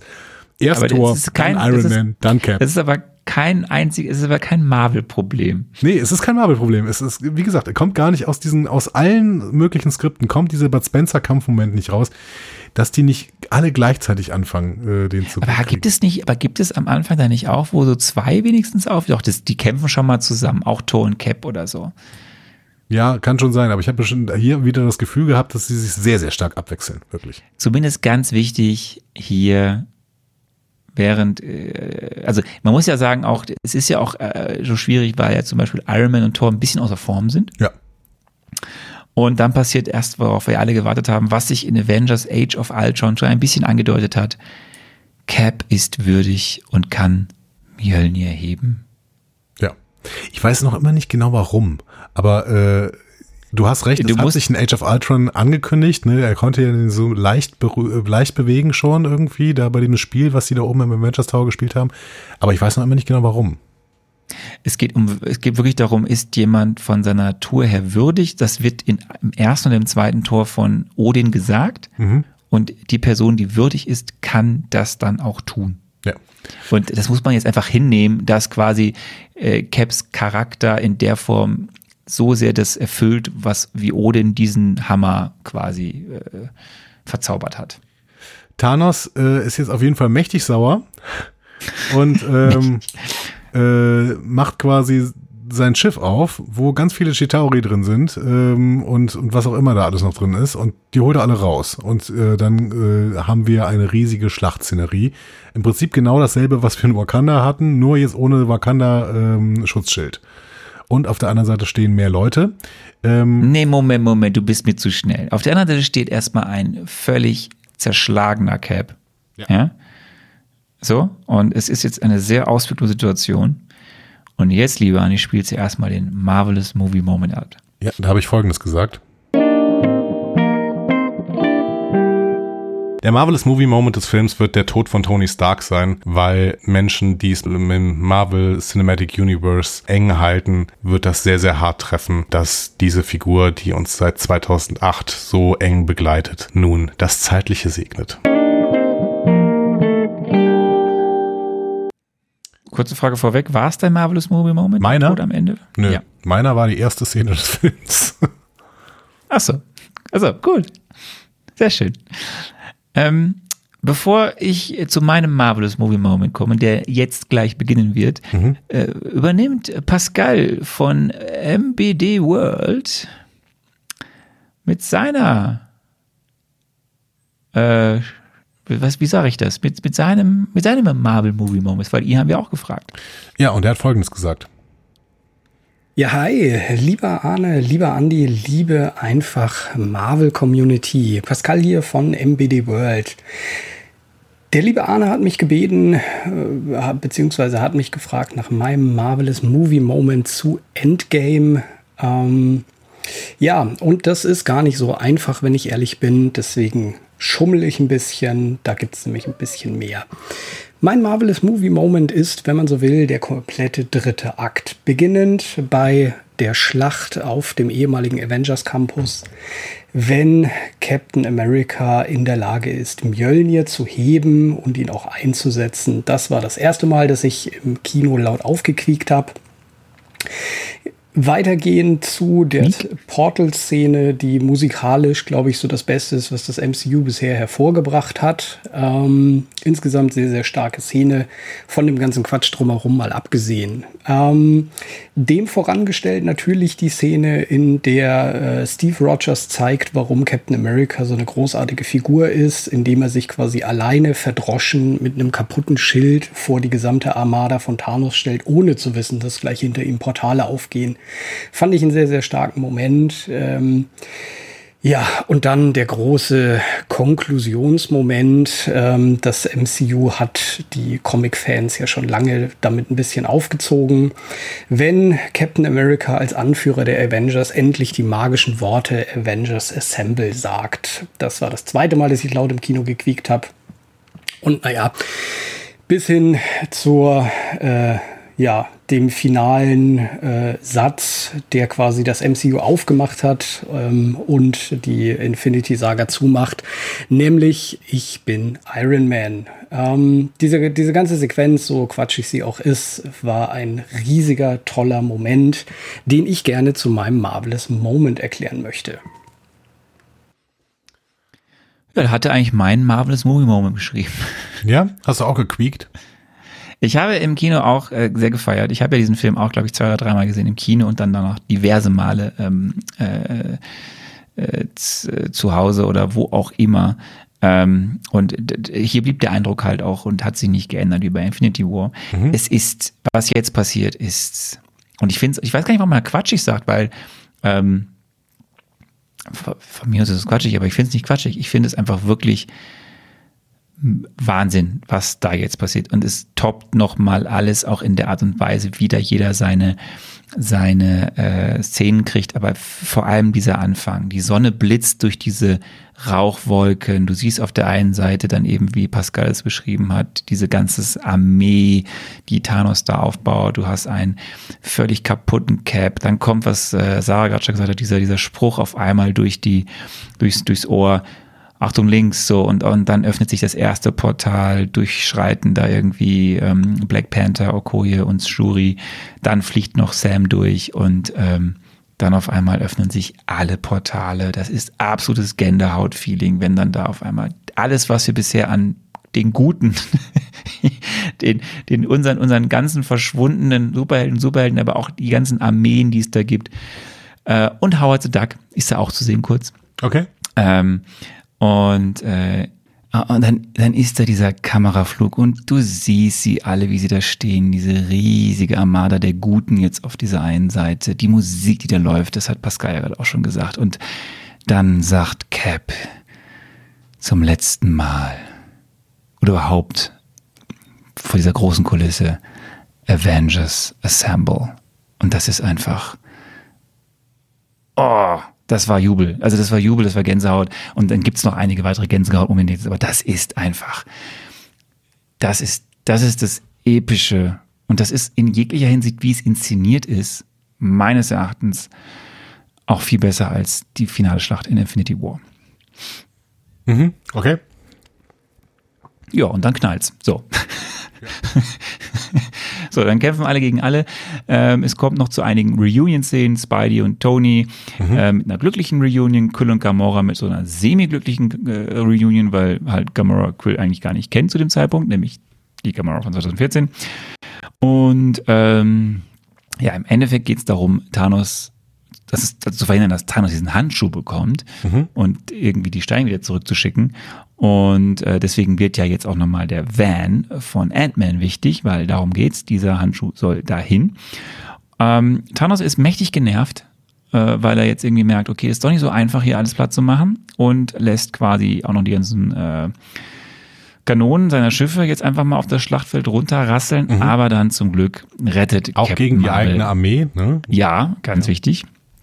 Aber das geht nicht lang gut. Also zwar sind unsere ganzen Helden und kurz wieder vom Scheitern, aber dann rettet Captain Marvel den Tag, die passend jetzt ankommt und erstmal die Schiffe alle zerstört und dann mit ins Schlachtengetümmel einsetzt. Äh, zwischenzeitlich hat dann irgendwie Hawkeye den Handschuh zu Black Panther und der wiederum zum Spidey gegeben. Und, ein bisschen eine äh, Football-Szene, ne? So. Ja, es ist ein bisschen Football.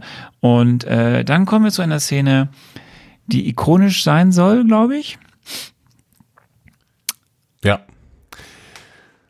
Ja, äh, wir haben Frauenpower quasi am Start, ne? Und unsere Heldinnen, äh, Heldinnen an dieser Stelle äh, vereinigen sich und äh, fangen quasi an, den Tag zu retten. Ähm, ja. Bevor du was sagst, möchten wir hier vielleicht Bena uns anhören, was sie denn zu dieser Szene sagt. Ihr wisst alle Bena aus unserer Black Panther Folge. Okay, Bena. Ja, Endgame. Ähm, ein Finale. Ich würde auf jeden Fall sagen, sehr lang, aber durch die Dramaturgie und dem Humor konnte ich das so verzeihen. Ähm, mein persönliches Highlight war am Anfang ein totaler Cringe-Moment, nämlich wenn Peter Parker, also known as Spider-Man, den ähm, Handschuh an Captain Marvel gibt ähm, und dann so alle Frauen gezeigt werden, die oder alle weiblichen Figuren, die in dem Marvel Universe irgendwie so eine Rolle spielen. Ähm, ja, ich dachte so, oh, muss das sein? Aber so rückwirkend denke ich mir so, ja, ähm, es war halt auch gut und hat auch Sinn gemacht, weil ähm, Representation matters und ähm, ja, rückwirkend ähm, kann ich so sagen, war es ein guter Cringe-Moment. Auf jeden Fall. Ein guter Cringe-Moment, ja. Ähm, kann man mal so stehen lassen. Ähm, na, ich fand's, ich, mir hat's wirklich gefallen an der Stelle. Ich ähm, mag ja auch wirklich äh, alle unsere weibliche Heldinnen. Ne? Schade, dass Black Widow nicht mehr dabei ist. Aber ähm, die mag ich wirklich alle sehr, sehr gerne. Ein voran natürlich Wanda, äh, die so ein bisschen mein MM äh, Most Valuable Player ist. Mhm. Wenn da nicht Captain Marvel wäre. Weil Captain Marvel ist natürlich die absolute Super Queen, ne? Und sie kommt da angeflogen und zerstört sofort dieses riesige, bestialisch große Raumschiff mit einem Durchfliegen quasi. Ne? Wobei zum Glück in diesem Film ja gezeigt wird, dass auch sie Grenzen hat. Also gegen Thanos muss sie ja auch. Also Thanos kann sie ja nicht auch einfach mal ausschalten. Und das findest du nachvollziehbar, dass sie Thanos nicht einfach so ausschalten kann?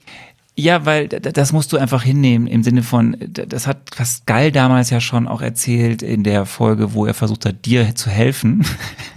Da habe ich kein so Wort von verstanden. hat. Ähm, und ich glaube, es war vorher auch mal irgendwann. Aber ähm, äh, Thanos ist halt schon ohne Infinity Stones eines der mächtigsten Wesen dieses Universums. So. Ist so. Ja. Und, und das und, und dass, äh, dass dann eben Captain Marvel auch ein Problem hat, gegen ihn äh, anzukommen, ist einfach, dann muss man einfach sagen, ist doch gut, dass es jemand gibt, dass Captain Marvel nicht einfach alles kurz und klein schlagen kann. Nee, finde ich nicht nachvollziehbar. Also, tut mir leid. äh, Und äh, ich mag auch nicht den Satz, ich weiß, du sagst ihn an bestimmten Stellen immer wieder und ich weiß auch, dass du das nicht magst, wenn ich dir da widerspreche, aber ich mag diesen Satz nicht, das muss man einfach hinnehmen. Im Endeffekt, Nein, es- was heißt? Es ist die Charakterisierung. Thanos ist halt nicht irgendwie ein, äh, ein Küken. Thanos Ja, aber ist das halt ist ein doch mächtiges Wesen. ja, äh, okay, wäre geschenkt, wenn das nicht an anderer Stelle anders laufen würde. Ich meine, Cap, äh, Cap, Tony und Thor hauen auf den ein und bringen ihn wirklich an den Rand einer Niederlage. Das macht, das macht, das, das, macht Captain Marvel auch, aber eben nur an den Rand. Ja, aber Captain Marvel ist unfassbar viel stärker als die ja, drei. und sie macht's doch auch allein. Nee, sie müssen- müssen gar nicht drei, Nee, drei kommen. ja, aber Cap. Cap schafft es auch fast allein, ihn an den Rand einer Niederlage zu bringen. Und Captain Marvel ist eine. Milliarde mal stärker als, äh, als Cap, auch mit Mölnir. Ähm, Captain Marvel, so wie sie hier gezeigt wird, muss Thanos sofort kaputt hauen. Sofort. Eine Sekunde ist Thanos im Arsch. Entschuldigung, wenn ich das so sage, aber das muss Captain Marvel hinkriegen. Ähm, deswegen, ich kann sie auch, ich, ich kann auch verstehen, dass sie Captain Marvel relativ ähm, spät erst einsetzen an der Stelle. So. Ähm, weil sie eben so unfassbar mächtig ist. Aber Captain Marvel ist hier auch an der Stelle ein Problem. So. Ja, ich, ich habe es gekauft. Ich, ich, ich bin, wie gesagt, auch eher froh, dass, was heißt eher froh? Eigentlich ist es ja schade. Ich baue halt Captain Marvel irgendwie in einem Film total auf und dann wird mir suggeriert, der wird eine wichtige Rolle spielen im, in, in einem, in dem finalen Film äh, der Phase 3 des MCUs. Ähm, dann spielt sie auch eine sehr gewichtige und wichtige Rolle, weil sie zweimal den Tag rettet, weil ohne sie würde es nicht funktionieren, aber de facto kommt sie ja sehr wenig in dem Film vor. Das hat mich eigentlich mehr gestört, da, dass sie am Ende äh, hier nicht sofort Thanos kaputt haut, habe ich abgenommen. Also Thanos ist halt mächtig, so und, und ich bin auch ganz froh, also eher so rum, dass es halt noch Dinge gibt, die nicht sofort Captain Marvel kaputt hauen kann. So, weil sonst wäre es nämlich wirklich langweilig. Also wenn, wenn sich überhaupt keiner in den Weg stellen kann, ja das, gut, dann dann dann habe ich halt echt eine äh, dramaturgische äh, Fehlplanung, weil dann brauche ich keine Geschichte mehr erzählen. Dann ist es langweilig. Und dann bin ich echt froh, dass sie hier struggelt, dass sie nicht auch sofort Tano kaputt haut. Ähm, Ja, nein, ich kann das verstehen. Und ähm, es gibt tatsächlich, also brauchen wir eine andere Ebene, vielleicht von mächtigeren Wesen oder sowas, ne, Eternals-mäßig oder sowas, keine Ahnung, was da noch kommt, in die dann Captain Marvel wieder gewachsen sind. Aber im Endeffekt auf der Ebene, auf der wir uns gerade befinden, müsste Captain Marvel alles kreuz, äh, kurz und klein schlagen können mit einem Fingerschnips. Deswegen sehen wir ja auch dann primär Captain Marvel in Phase 4. Ich bin gespannt. So. Ich auch. Ähm, ansonsten, ja, mir gefällt das, dass wir hier die ganzen Heldinnen sehen. Ähm, es ist am Ende natürlich auch das, was sehr kalkuliert Marvel seinen Kritikern hier zeigen wollte. Wir haben halt nicht nur Männer. So. Und zum Glück wird ja, bleibt, bleibt diese Szene ja nicht irgendwie ein, ein Feigenblatt, denn das haben wir schon häufig angeteased oder ich habe das häufig angeteased. In der kommenden, ähm, äh, ab der kommenden Phase werden ja genau eben diese weiblichen Hauptrollen oder weiblichen Rollen zu Hauptrollen und werden essentieller Bestandteil werden der Phase 4 und wichtige äh, Storystränge übernehmen. Ähm, ja, Thanos zerstört den Quantentunnel, was auch äh, Captain Marvel äh, ausnockt. Und dann bleibt nur noch eine Sache übrig. Äh, und übrigens, das wird ja auch gezeigt, Thanos nimmt ja den Power Stone um Captain, äh, um Carol weiter in Schach zu halten. Mhm. Also es wird ja auch noch gezeigt, dass Habe er ich übrigens zwischendurch vergessen zu fragen. War das nur der Power Stone, der so unglaublich mächtig ist, dass er im Prinzip nicht gehalten werden kann, außer von Peter Jason Quill, weil Peter Jason Quill äh, halb äh, Celestial ist? Weil die anderen Steine werden plötzlich von allen möglichen Leuten darum getragen. Ja, aber das, das, das wird tatsächlich, äh, das ist so. Also es gibt Steine wie den Seelenstein, die sind halt, die haben eine andere, also die sind halt anders in ihrer Art und Weise, was sie einen Einfluss auf diese Person haben, als halt so ein Machtstein, der halt irgendwie, also das finde ich ist, ist den Eigen, der Eigenart der, die, die, dem, was die Steine ausmacht, geschuldet. Ja, ja, aber war ja so eine Frage. Also ich So. wirklich eine offene Frage. Wusste ich nicht. Aber wir kommen dann zum emotionalen äh, Höhepunkt dieser Schlacht. Äh, jetzt wird klar, was Dr. Strange eigentlich immer meinte mit, es gibt halt nur diese eine Sache und die führt zu etwas. Und die führt dazu, dass Tony seine letzte Chance erkennt, dass er äh, den Handschuh nimmt durch eine List. Ähm, weil er nimmt den Handschuh gar nicht. Er nimmt im Endeffekt nur die Steine des Handschuhs, die er quasi über seinen Nano-Anzug quasi äh, dann dort integriert. Dann sieht man schon, auch ihm geht es nicht gut, als er diese Steine hat. Und dann kommt es zum großen Ende mit den Worten I am Iron Man. Eine Reminiszenz aus dem allerersten MCU-Film, nämlich am Ende des Films sagt er ja Iron Iron Man. Es war eine Idee von Cutter Jeffrey Ford, äh, dass er das so sagt. Schnipst er und schnipst quasi Thanos und all seine Chargen weg. Und damit hat das Gute über das Böse gewonnen. Die Schlacht ist gewonnen, das Universum ist gerettet. Tony stirbt. Und wir kommen zum emotionalen Ende des Films. Es gibt auf der einen Seite die Wiedervereinigungsszenen, zum Beispiel Hawkeye und Familie, Peter und Ned als Beispiel, Ant-Man und äh, äh, Wasp und seine Tochter, die Wakanda-Clique. Ja, und dann kommt äh, die Beerdigungsszene. Hat die dich, also erstmal mit dem Aufgezeichneten, auch noch eine Reminiszenz an den Anfang des Films. Jetzt braucht es die Aufzeichnung wirklich. Ähm, und dann, äh, ja, die Beerdigungsszene, wo wir die alle haben, die quasi Tony Stark huldigen. Ja. Ja, hat, war jetzt, wie du vielleicht erwarten konntest, jetzt nicht meine super dramatische Szene. Tony ist halt tot, ja. In diesem Film wurde er tatsächlich ein bisschen als Mensch aufgebaut, aber ähm, grundsätzlich ist es jetzt einfach nicht mein Lieblingscharakter. Hat mir das, äh, hat mich schon mehr genervt, dass Cap quasi weg ist. Ähm, to auf Tony kann ich wirklich gut verzichten. Aber hatte ich denn, äh, also, aber dieses, dieses, dass dieser, das mach mal jetzt in dieser Szene alle da stehen, das fandst du nicht irgendwie cool?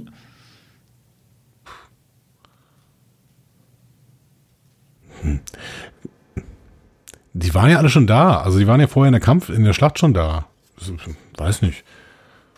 War okay. Also Okay, hat dich nicht so genommen. Äh, hast du den Jungen aus Iron Man 3 erkannt? Ähm, nee, habe ich übersehen, aber auch schön, dass, er- dass man an den gedacht hat. Ja. Ähm, dann gedenken auch noch Wanda und Hawkeye nochmal der Toten, nämlich einmal Vision und einmal Black Widow. Und ich finde eben, das kommt immer nochmal vor, dass eben Vision ja auch nochmal, muss man auch mal denken, der ist ja auch wirklich final tot, aber eben, ähm, Wann, wann ist der gestorben? Was habe ich da, was habe ich da verpasst? Wann ist Alter, willst du mich verarschen? Wie, was, was hatte Mein- Vision im Kopf? Ja, den, den, den Stein. Ach, dass der gar nicht dann gemacht wird quasi oder was? Nee, weil im, in Infinity War ist er natürlich gestorben, ist mir völlig klar so, aber in, aber Der, der ist weg, der kann auch nicht mehr zurückkommen, weil sein, sein Wesen war ja an den Stein gekoppelt. ja, aber das Die ist Idee doch eine war andere ja, Zeitlinie gewesen. Nein, wir sind doch in der gleichen Zeitlinie. Die, die fünf Jahre sind ja nicht ungeschehen. Ach so, ja, stimmt, ja, genau. Er macht den Schnips, ja, ja, ja, genau. Und die, Du hast jetzt wirklich nicht verstanden mit der nee, nee, Zeitreihe. ja, doch, doch, jetzt, ja, ja, nee, er macht den Schnips und äh, deswegen sind die Leute wieder da, die eigentlich in Staub aufgelöst waren, ja, genau. Also, Ja. Er macht den Staub, Staub-Reverse-Switch, ja.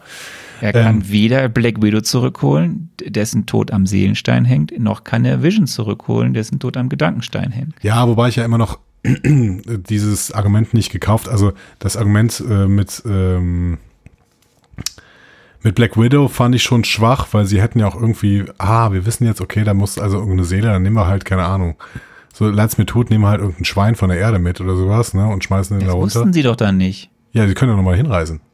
Ne, sie hatten ja nur zwei PIM-Partikel. Sie haben ja jetzt wieder Pimpartikel, die hat ja, die wurden ja noch mitgenommen äh, aus Hank Pims Labor von Captain America. Ja, das wussten die beiden ja nicht zu dem Zeitpunkt, wo sie ja nur davon ausgehen, dass sie zwei PIM-Partikel haben. Ja, aber äh, Captain America ist ja irgendwann wieder da. Das heißt, dann können sie ja eigentlich überlegen, ah, ja, wir können ja jetzt doch wieder zurückreisen. Und Ja, dann das- nehmen wir ein Schwein Bullshit. nach, nach Wurmia. Das, es muss übrigens jemand sein, den man liebt. Ja. Manche Ein Leute Schwein. lieben Schweine. Es ist Bullshit, was du erzählst. Punkt. Nein, es ist, äh, wir hatten noch, wir haben noch weiterhin die Möglichkeit, macht Cap ja auch, wir haben noch weiterhin die Möglichkeit, Zeitreisen zu machen mit den äh, übrigen Pimpartikeln. Das heißt, die hätten da schon bestimmte Sachen auch wieder rückgängig machen können. Ja, aber nicht die Tatsache, dass Natascha schon tot ist, weil sie überhaupt diesen Seelenstein gebraucht haben. Du bist unkreativ. Also man hätte ja irgendwie äh, jemand anderen, den man liebt oder so. Kreativ. Toll. Ja, nehmen wir einfach eine x-beliebige Version, die noch nie eine Rolle gespielt hat im MCU, damit es dramaturgisch überhaupt keinen Sinn ergibt. Ja. Also, dass es jetzt wirklich eine Solo, eine Einzellösung sein soll, das finde ich ein bisschen unkreativ. Aber wie, wie auch immer, gut. Äh, aber sehen wir bei Vision, den hätte man noch viel eher rückgängig machen können.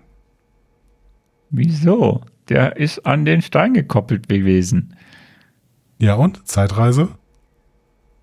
Du hast das Prinzip echt nicht verstanden. Ja, ist, ist egal. Wir kriegen, wir kriegen ja Vision irgendwie auch wieder. Ich weiß noch nicht genau wie, aber äh, Wanda Vision äh, besagt offensichtlich, dass da zwei Leute eine Hauptrolle spielen. Und da freue ich mich drauf, weil Wanda ist, äh, Wanda ist ja toll. Wanda ist wirklich toll. Fast so toll. So, Thor macht dann noch schnell Valkyrie zur. Anführerin von Asgard, äh, von Asgard und dann äh, bricht er mit den Guardians auf. Äh, das werden wir dann wahrscheinlich in, dem Film sehen, den wir dann Thor Love and Thunder dieses Jahr erleben werden.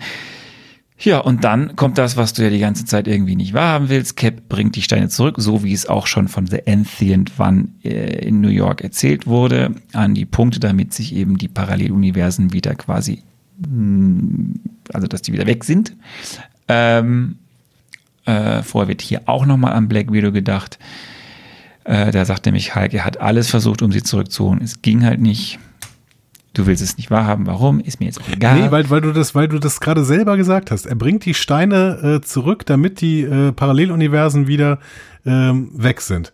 Das heißt, wenn man die Steine entfernt, äh, dann entstehen Paralleluniversen. Wenn aber äh, Thor seine Mutter trifft, dann entsteht kein Paralleluniversum. Das ist Doch. Willkür. Nein, aber das, der, der, der,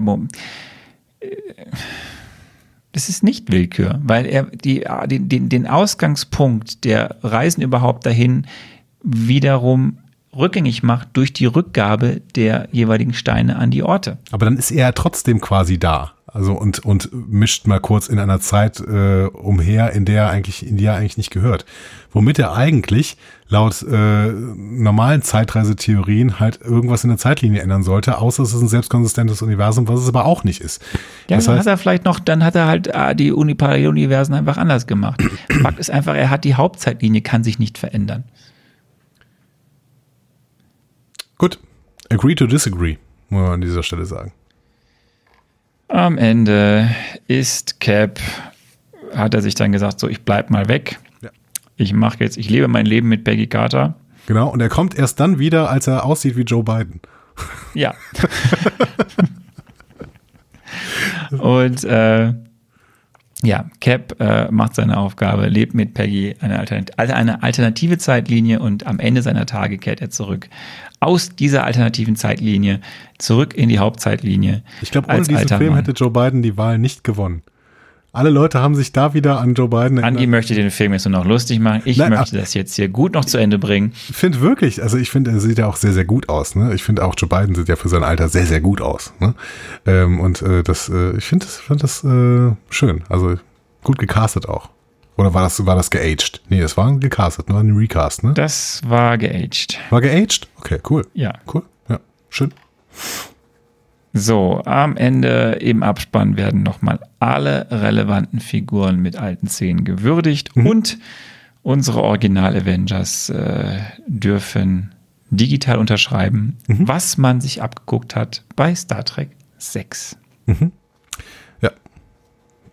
Also quasi dann ähm, schön sind, sind äh, Sammelkarten, die dann quasi dadurch entstehen.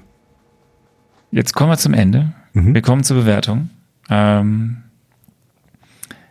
und die Hinführung dieser Bewertung ist eine Frage, die ich dir gestellt habe, nämlich, wird dir dieser Film besser gefallen als Teil 1? Und daraufhin habe ich Folgendes geantwortet.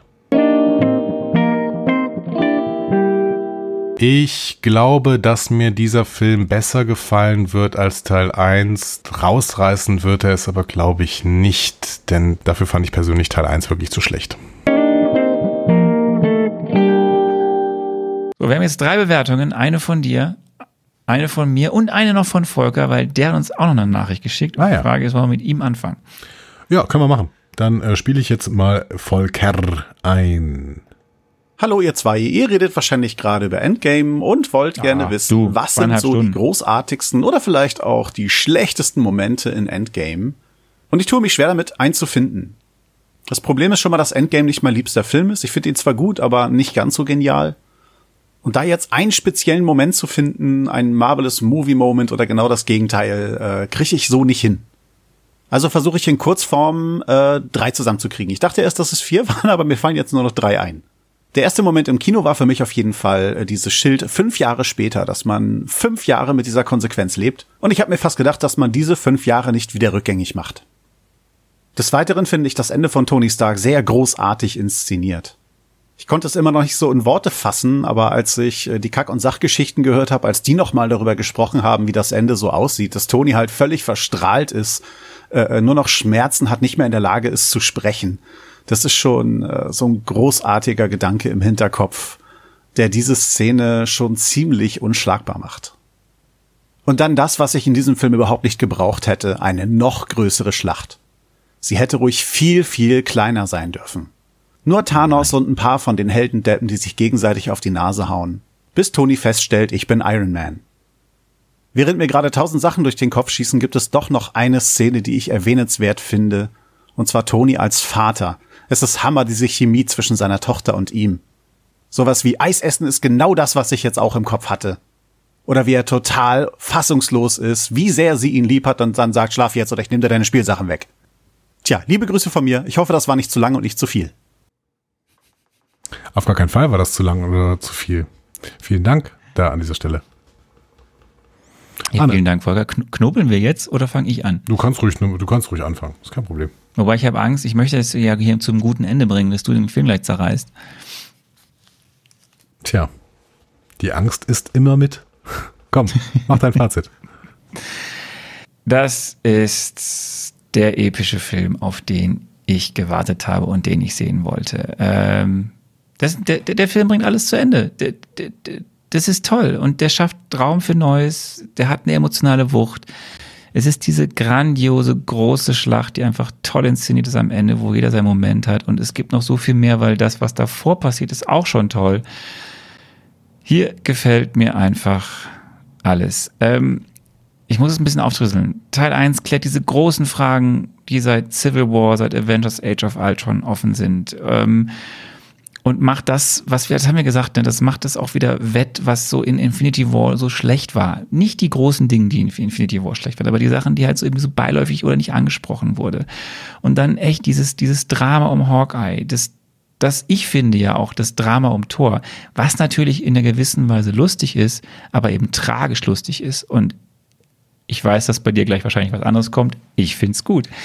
Ähm, Black Widow, die ihre Familie versucht wieder zusammenzubringen. Der Konflikt von Tony und Cap. Ja, und überhaupt eben die Darstellung, hast du so wunderbar alles erzählt.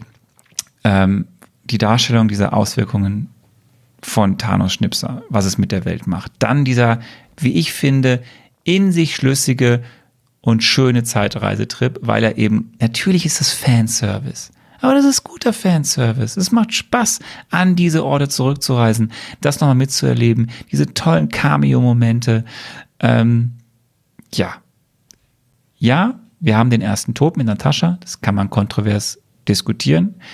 Ich fand, es hat funktioniert. passte zur Stimmung, dass es auch Konsequenzen hat. Weil dieser Film hat zum ersten Mal richtige Konsequenzen. Richtige, richtige Konsequenzen. Denn die sind jetzt tot. Die kommen auch nicht mehr zurück.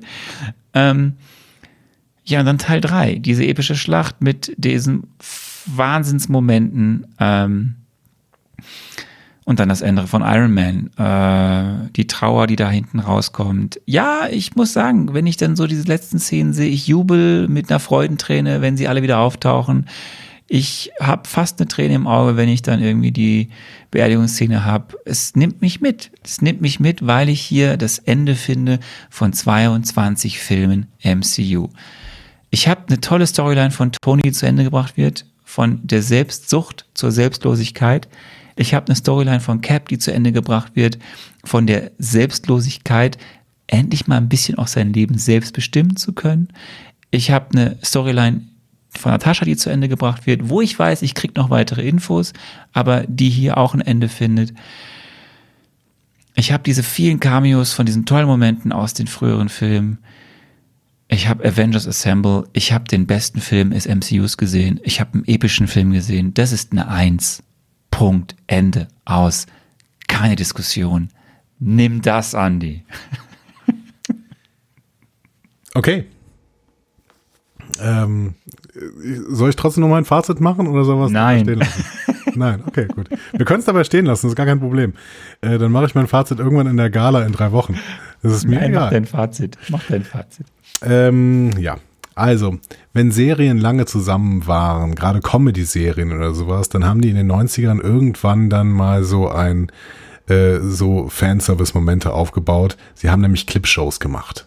Clipshows, in denen einfach die schönsten Momente der vergangenen 57 Folgen noch einmal gezeigt worden sind. So. Und dann konnten sich alle Das wird Fans konnten sich alle Fans daran erinnern, wie toll war das denn damals, als wir das erlebt haben, als wir das mit Iron Man erlebt haben, wie der Iron Man geworden ist, als wir das mit Cap erlebt haben, als wir das mit Thor erlebt haben und so weiter und so fort.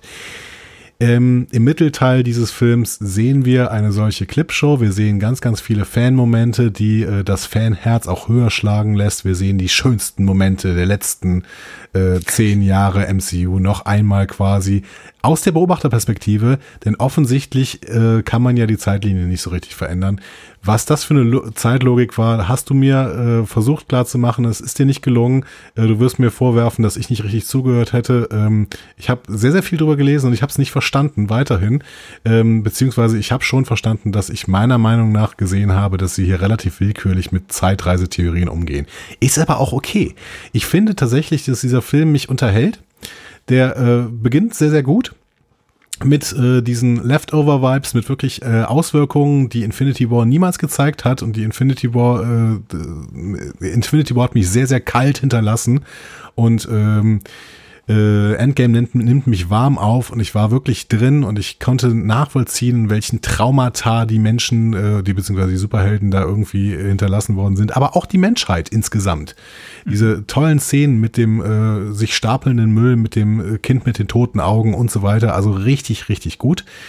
Ähm, ja, und dann kam dieser Mittelteil, der halt irgendwie so Clipshow, äh, war, ohne großen wirklich Sinn und Verstand, wobei ich schon auch da unterhalten war, bis auf Thors äh, Geschichte. Das war wirklich, also ich habe jedes Mal bin ich irgendwann, äh, jedes Mal zwischendurch bin ich irgendwann müde geworden und wollte dann auf mein Handy gucken und ich habe dann gemerkt, das war irgendwie immer dann, wenn Thors Geschichte erzählt worden ist, weil das hat das, diesen Pace gedrückt, das hat mich rausgeschmissen, was ich total schade finde. Und wa- was soll das eigentlich? Warum, warum muss sich Chris Hemsworth in so einem Film einen Fettsuit anziehen und die ganze Zeit einen auf Dude vom Big Lebowski machen? Finde ich sehr, sehr schwierig. Die Schlacht am Ende, das war halt typisch MCU, ähm, bin ich jetzt nicht der große Fan davon, aber es war natürlich auch ähm, nochmal eine Steigerung von dem, was wir in Wakanda gesehen haben, äh, mit der Einschränkung, dass wir äh, hier konsequenter an einem Ort sind und dementsprechend die Schlacht übersichtlicher ist äh, als äh, in Infinity War, wo wir halt erst irgendwas auf Titan haben und dann irgendwo am Boden, wenn wir Wakanda und da links und rechts und lass die vorne rein und hinten gehen wir mal in den Wald rein und sowas. Das war irgendwie ein bisschen seltsam. Das war hier ein bisschen äh, klarer, war auch ein bisschen simpler an der Stelle. Sie haben äh, äh, verschiedenste, an verschiedensten Stellen genau das gemacht, was man halt irgendwie erwartet. Ähm, es war relativ klar, dass Iron Man hier am Ende sterben muss, aber das ist auch okay. Es war, war bestimmt ein guter Moment für Iron Man-Fans. Da bin ich jetzt einfach kein Iron Man-Fan. Mich hat genervt, dass Cap am Ende äh, wegfällt, weil ähm, ich finde, dass man Cap noch wirklich gute Geschichten hätte erzählen können. Und es war immer, äh, war immer unter meinen Lieblingshelden, äh, wobei ich da jetzt einige von den Damen vorziehen würde, gerade äh, Wanda. Ähm, ja, ich fand den Film doch wesentlich besser als Infinity War, auf jeden Fall. Aber auch hier, auch dieser Film hat im Mittelteil große Probleme. Ähm, und vielleicht liegt es dann auch einfach an den Drehbuchautoren, die, äh, also hier äh, McFeely und wie heißt der andere, weiß ich nicht genau. Marcus. Vielleicht können die das auch einfach nicht so gut, Mittelteile erzählen irgendwie. Vielleicht ähm, wollen sie es zu sehr auf irgendwelche äh, Spitzen treiben, die vielleicht auch in, in äh, MCU auch gewollt sind. Ähm, aber wenn du irgendwie das Gefühl hast, wir haben hier ganz, ganz viele ähm, Sachen, die einfach so funktionieren müssen, weil das Drehbuch halt auf irgendwelche Spitzen hin will, dann finde ich das auf Dauer ein bisschen nervig. So. Ähm, es war klar, dass das nicht mein Lieblingsfilm hier wird. So, weil ich möchte gern die kleineren Geschichten im MCU hören und ähm, das war halt das Gegenteil einer kleinen Geschichte. Aber es hatte wirklich gute Momente. Es hat mich wirklich besser, wesentlich besser unterhalten als Infinity War. Das heißt, es ist für mich ein guter Film. So, eine äh, ne, ne, ne zwei ist das für mich. Das ist voll okay. Ähm, aber ähm, der beste Film des MCU ist das für mich auf gar keinen Fall. Ähm, ähm, allein dafür, weil er, allein weil er zu viele Probleme hat. Nein, es ist für mich der beste Film des MCUs, weil er einfach die, weil er ein, ein, eine Konklusion ist von 22 Filmen. So, und ich habe ja anderen Filmen auch noch eins gegeben. Ähm, deswegen äh, so, aber für mich ist das einfach, und da, da, da spricht jetzt, und da kann ich es auch nicht ver, ver, ver das ist, kann ich auch nicht verstecken. Das ist das, was für mich das ausmacht. Ich habe ein, ein Kino-Franchise wurde geschaffen, was mal bessere, mal schlechtere Filme gemacht hat, mal ganz schlechte Filme gemacht hat, was aber versucht hat, über zehn Jahre, elf Jahre zu diesem Zeitpunkt ähm, eine Story aufzubauen, die hier ein Ende findet. Für viele Charaktere ein finales Ende findet, für andere weitere Möglichkeiten lässt. Und wo in diesem Film, und das war der Schwerpunkt, das irgendwie alles zum Ende zu fügen, zu fügen deswegen dieser Mittelteil. Und das finde ich ist grandios gelöst worden. Und das ist das, was ich im ersten Teil vermisst habe in Infinity War. Für mich ist das dieses, dieser epische Film, den ich sehen wollte als MCU-Fan, der vieles macht, was man wahrscheinlich irgendwie grob erwartet hat. Richtig, stimme ich dir voll und ganz zu. Aber deswegen funktioniert der Film mit, weil ich habe mit diesen Figuren mitgefiebert, auch mit einem Iron Man und ähm, werde hier rausgelassen und äh, habe einen Abschluss. So, und das nimmt mich mit und deswegen ist eine Eins. Ja, das gebe ich euch, ähm, um jetzt hier quasi so langsam den Haken dran zu machen an äh, Phase, Phase 3, wobei wir ja noch einen Film darin haben. Ähm, ich gebe das euch, sage ich in diesem Moment, weil ich bis jetzt kein Fan des MCU bin. Das muss man jetzt einfach mal als böses Fazit hier hinterlassen. Aber ich finde einige Charaktere in diesem MCU gut, die ich auch gerne weiter verfolgen möchte. Das heißt, ich freue mich auch auf Phase 4. Und ich freue mich auch auf den letzten Film in Phase 3. Ähm, aber ähm, dieser Film ist ein ganz klarer Fanfilm fürs MCU. Und wenn du kein MCU-Fan bist, dann ist dieser Film einfach nicht brillant, sondern dann unterhält er dich vielleicht, aber dann ist er halt, dann hat er wirklich Probleme, ähm, die MCU-Fans gar nicht sehen können. Wenn ich eine Clipshow von meiner Lieblingsserie ge gezeigt bekomme, dann äh, schwelge ich da auch in, in großartigen Erinnerungen. Und wenn da auch noch eine halbgare Story drum gemodelt wird, dann kaufe ich diese halbgare Story, allein schon, weil ich diese Clipshow sehen möchte. Alles gut. Verstehe ich. Andi hat gerade gesagt, dass der Film eine halbgare Story hat. Ja, das ist richtig. Das würde ich auch äh, ähm, weiterhin verteidigen. Aber gut, jetzt seid ihr natürlich gefragt, weil wir haben jetzt unsere Punkte, glaube ich, gemacht. Wir haben unser Fazit gezogen. Wir haben äh, verschiedenste Leute gehört, die ihr Fazit gezogen haben. An dieser Stelle nochmal vielen Dank an euch alle. Genau. Volker, Bena, Sarah, Pascal. Danke, dass ihr uns was geschickt habt. Und ich erwarte nicht weniger als das größte Feedback aller Zeiten unter dieser äh, Folge. Das heißt, haut in die Tasten und zwar an Bringt den Stellen. unseren Server zum Absturz. An den Stellen, die Ante jetzt nochmal aufführt. Ihr habt MCU-Entzugserscheinungen, Fragen oder möchtet einfach etwas loswerden? Diskussionen zu jeder Folge findet ihr auf einfachmarvel.de. Außerdem gibt's uns auch auf Instagram, Facebook und Twitter unter einfach Marvel. Wir freuen uns auf eure Nachrichten und Kommentare. Was der Fall ist, und wir hören uns nächste Woche wieder, wenn es heißt Marvel Mezzo zu irgendeinem Spider-Man-Film mit dem Titel äh, irgendwas mit Home. Far From Home kommt überall drin vor. Das hast du richtig erkannt. Far From Home. Far From Ich bin, Home. ich bin sehr gespannt. Kannst du einen, einen Satz sagen? Glaubst du, das kann funktionieren, dass es nach so einem Film dann noch einen Film gibt, der die Phase abschließt? Ja, Gut. Wir sind alle gespannt. warum nicht? Also gut, aber ich denke auch nicht so sehr in Phasen. Ich habe Kevin Feige noch nicht geheiratet an dieser Stelle. Wir wünschen, äh, wünschen euch einen wunderschönen Tag, Abend, äh, Morgen, wann auch immer ihr das hört. Und äh, gehabt euch wohl. Ähm, wir sind raus. Macht's gut. Ciao. Macht's gut. Servus.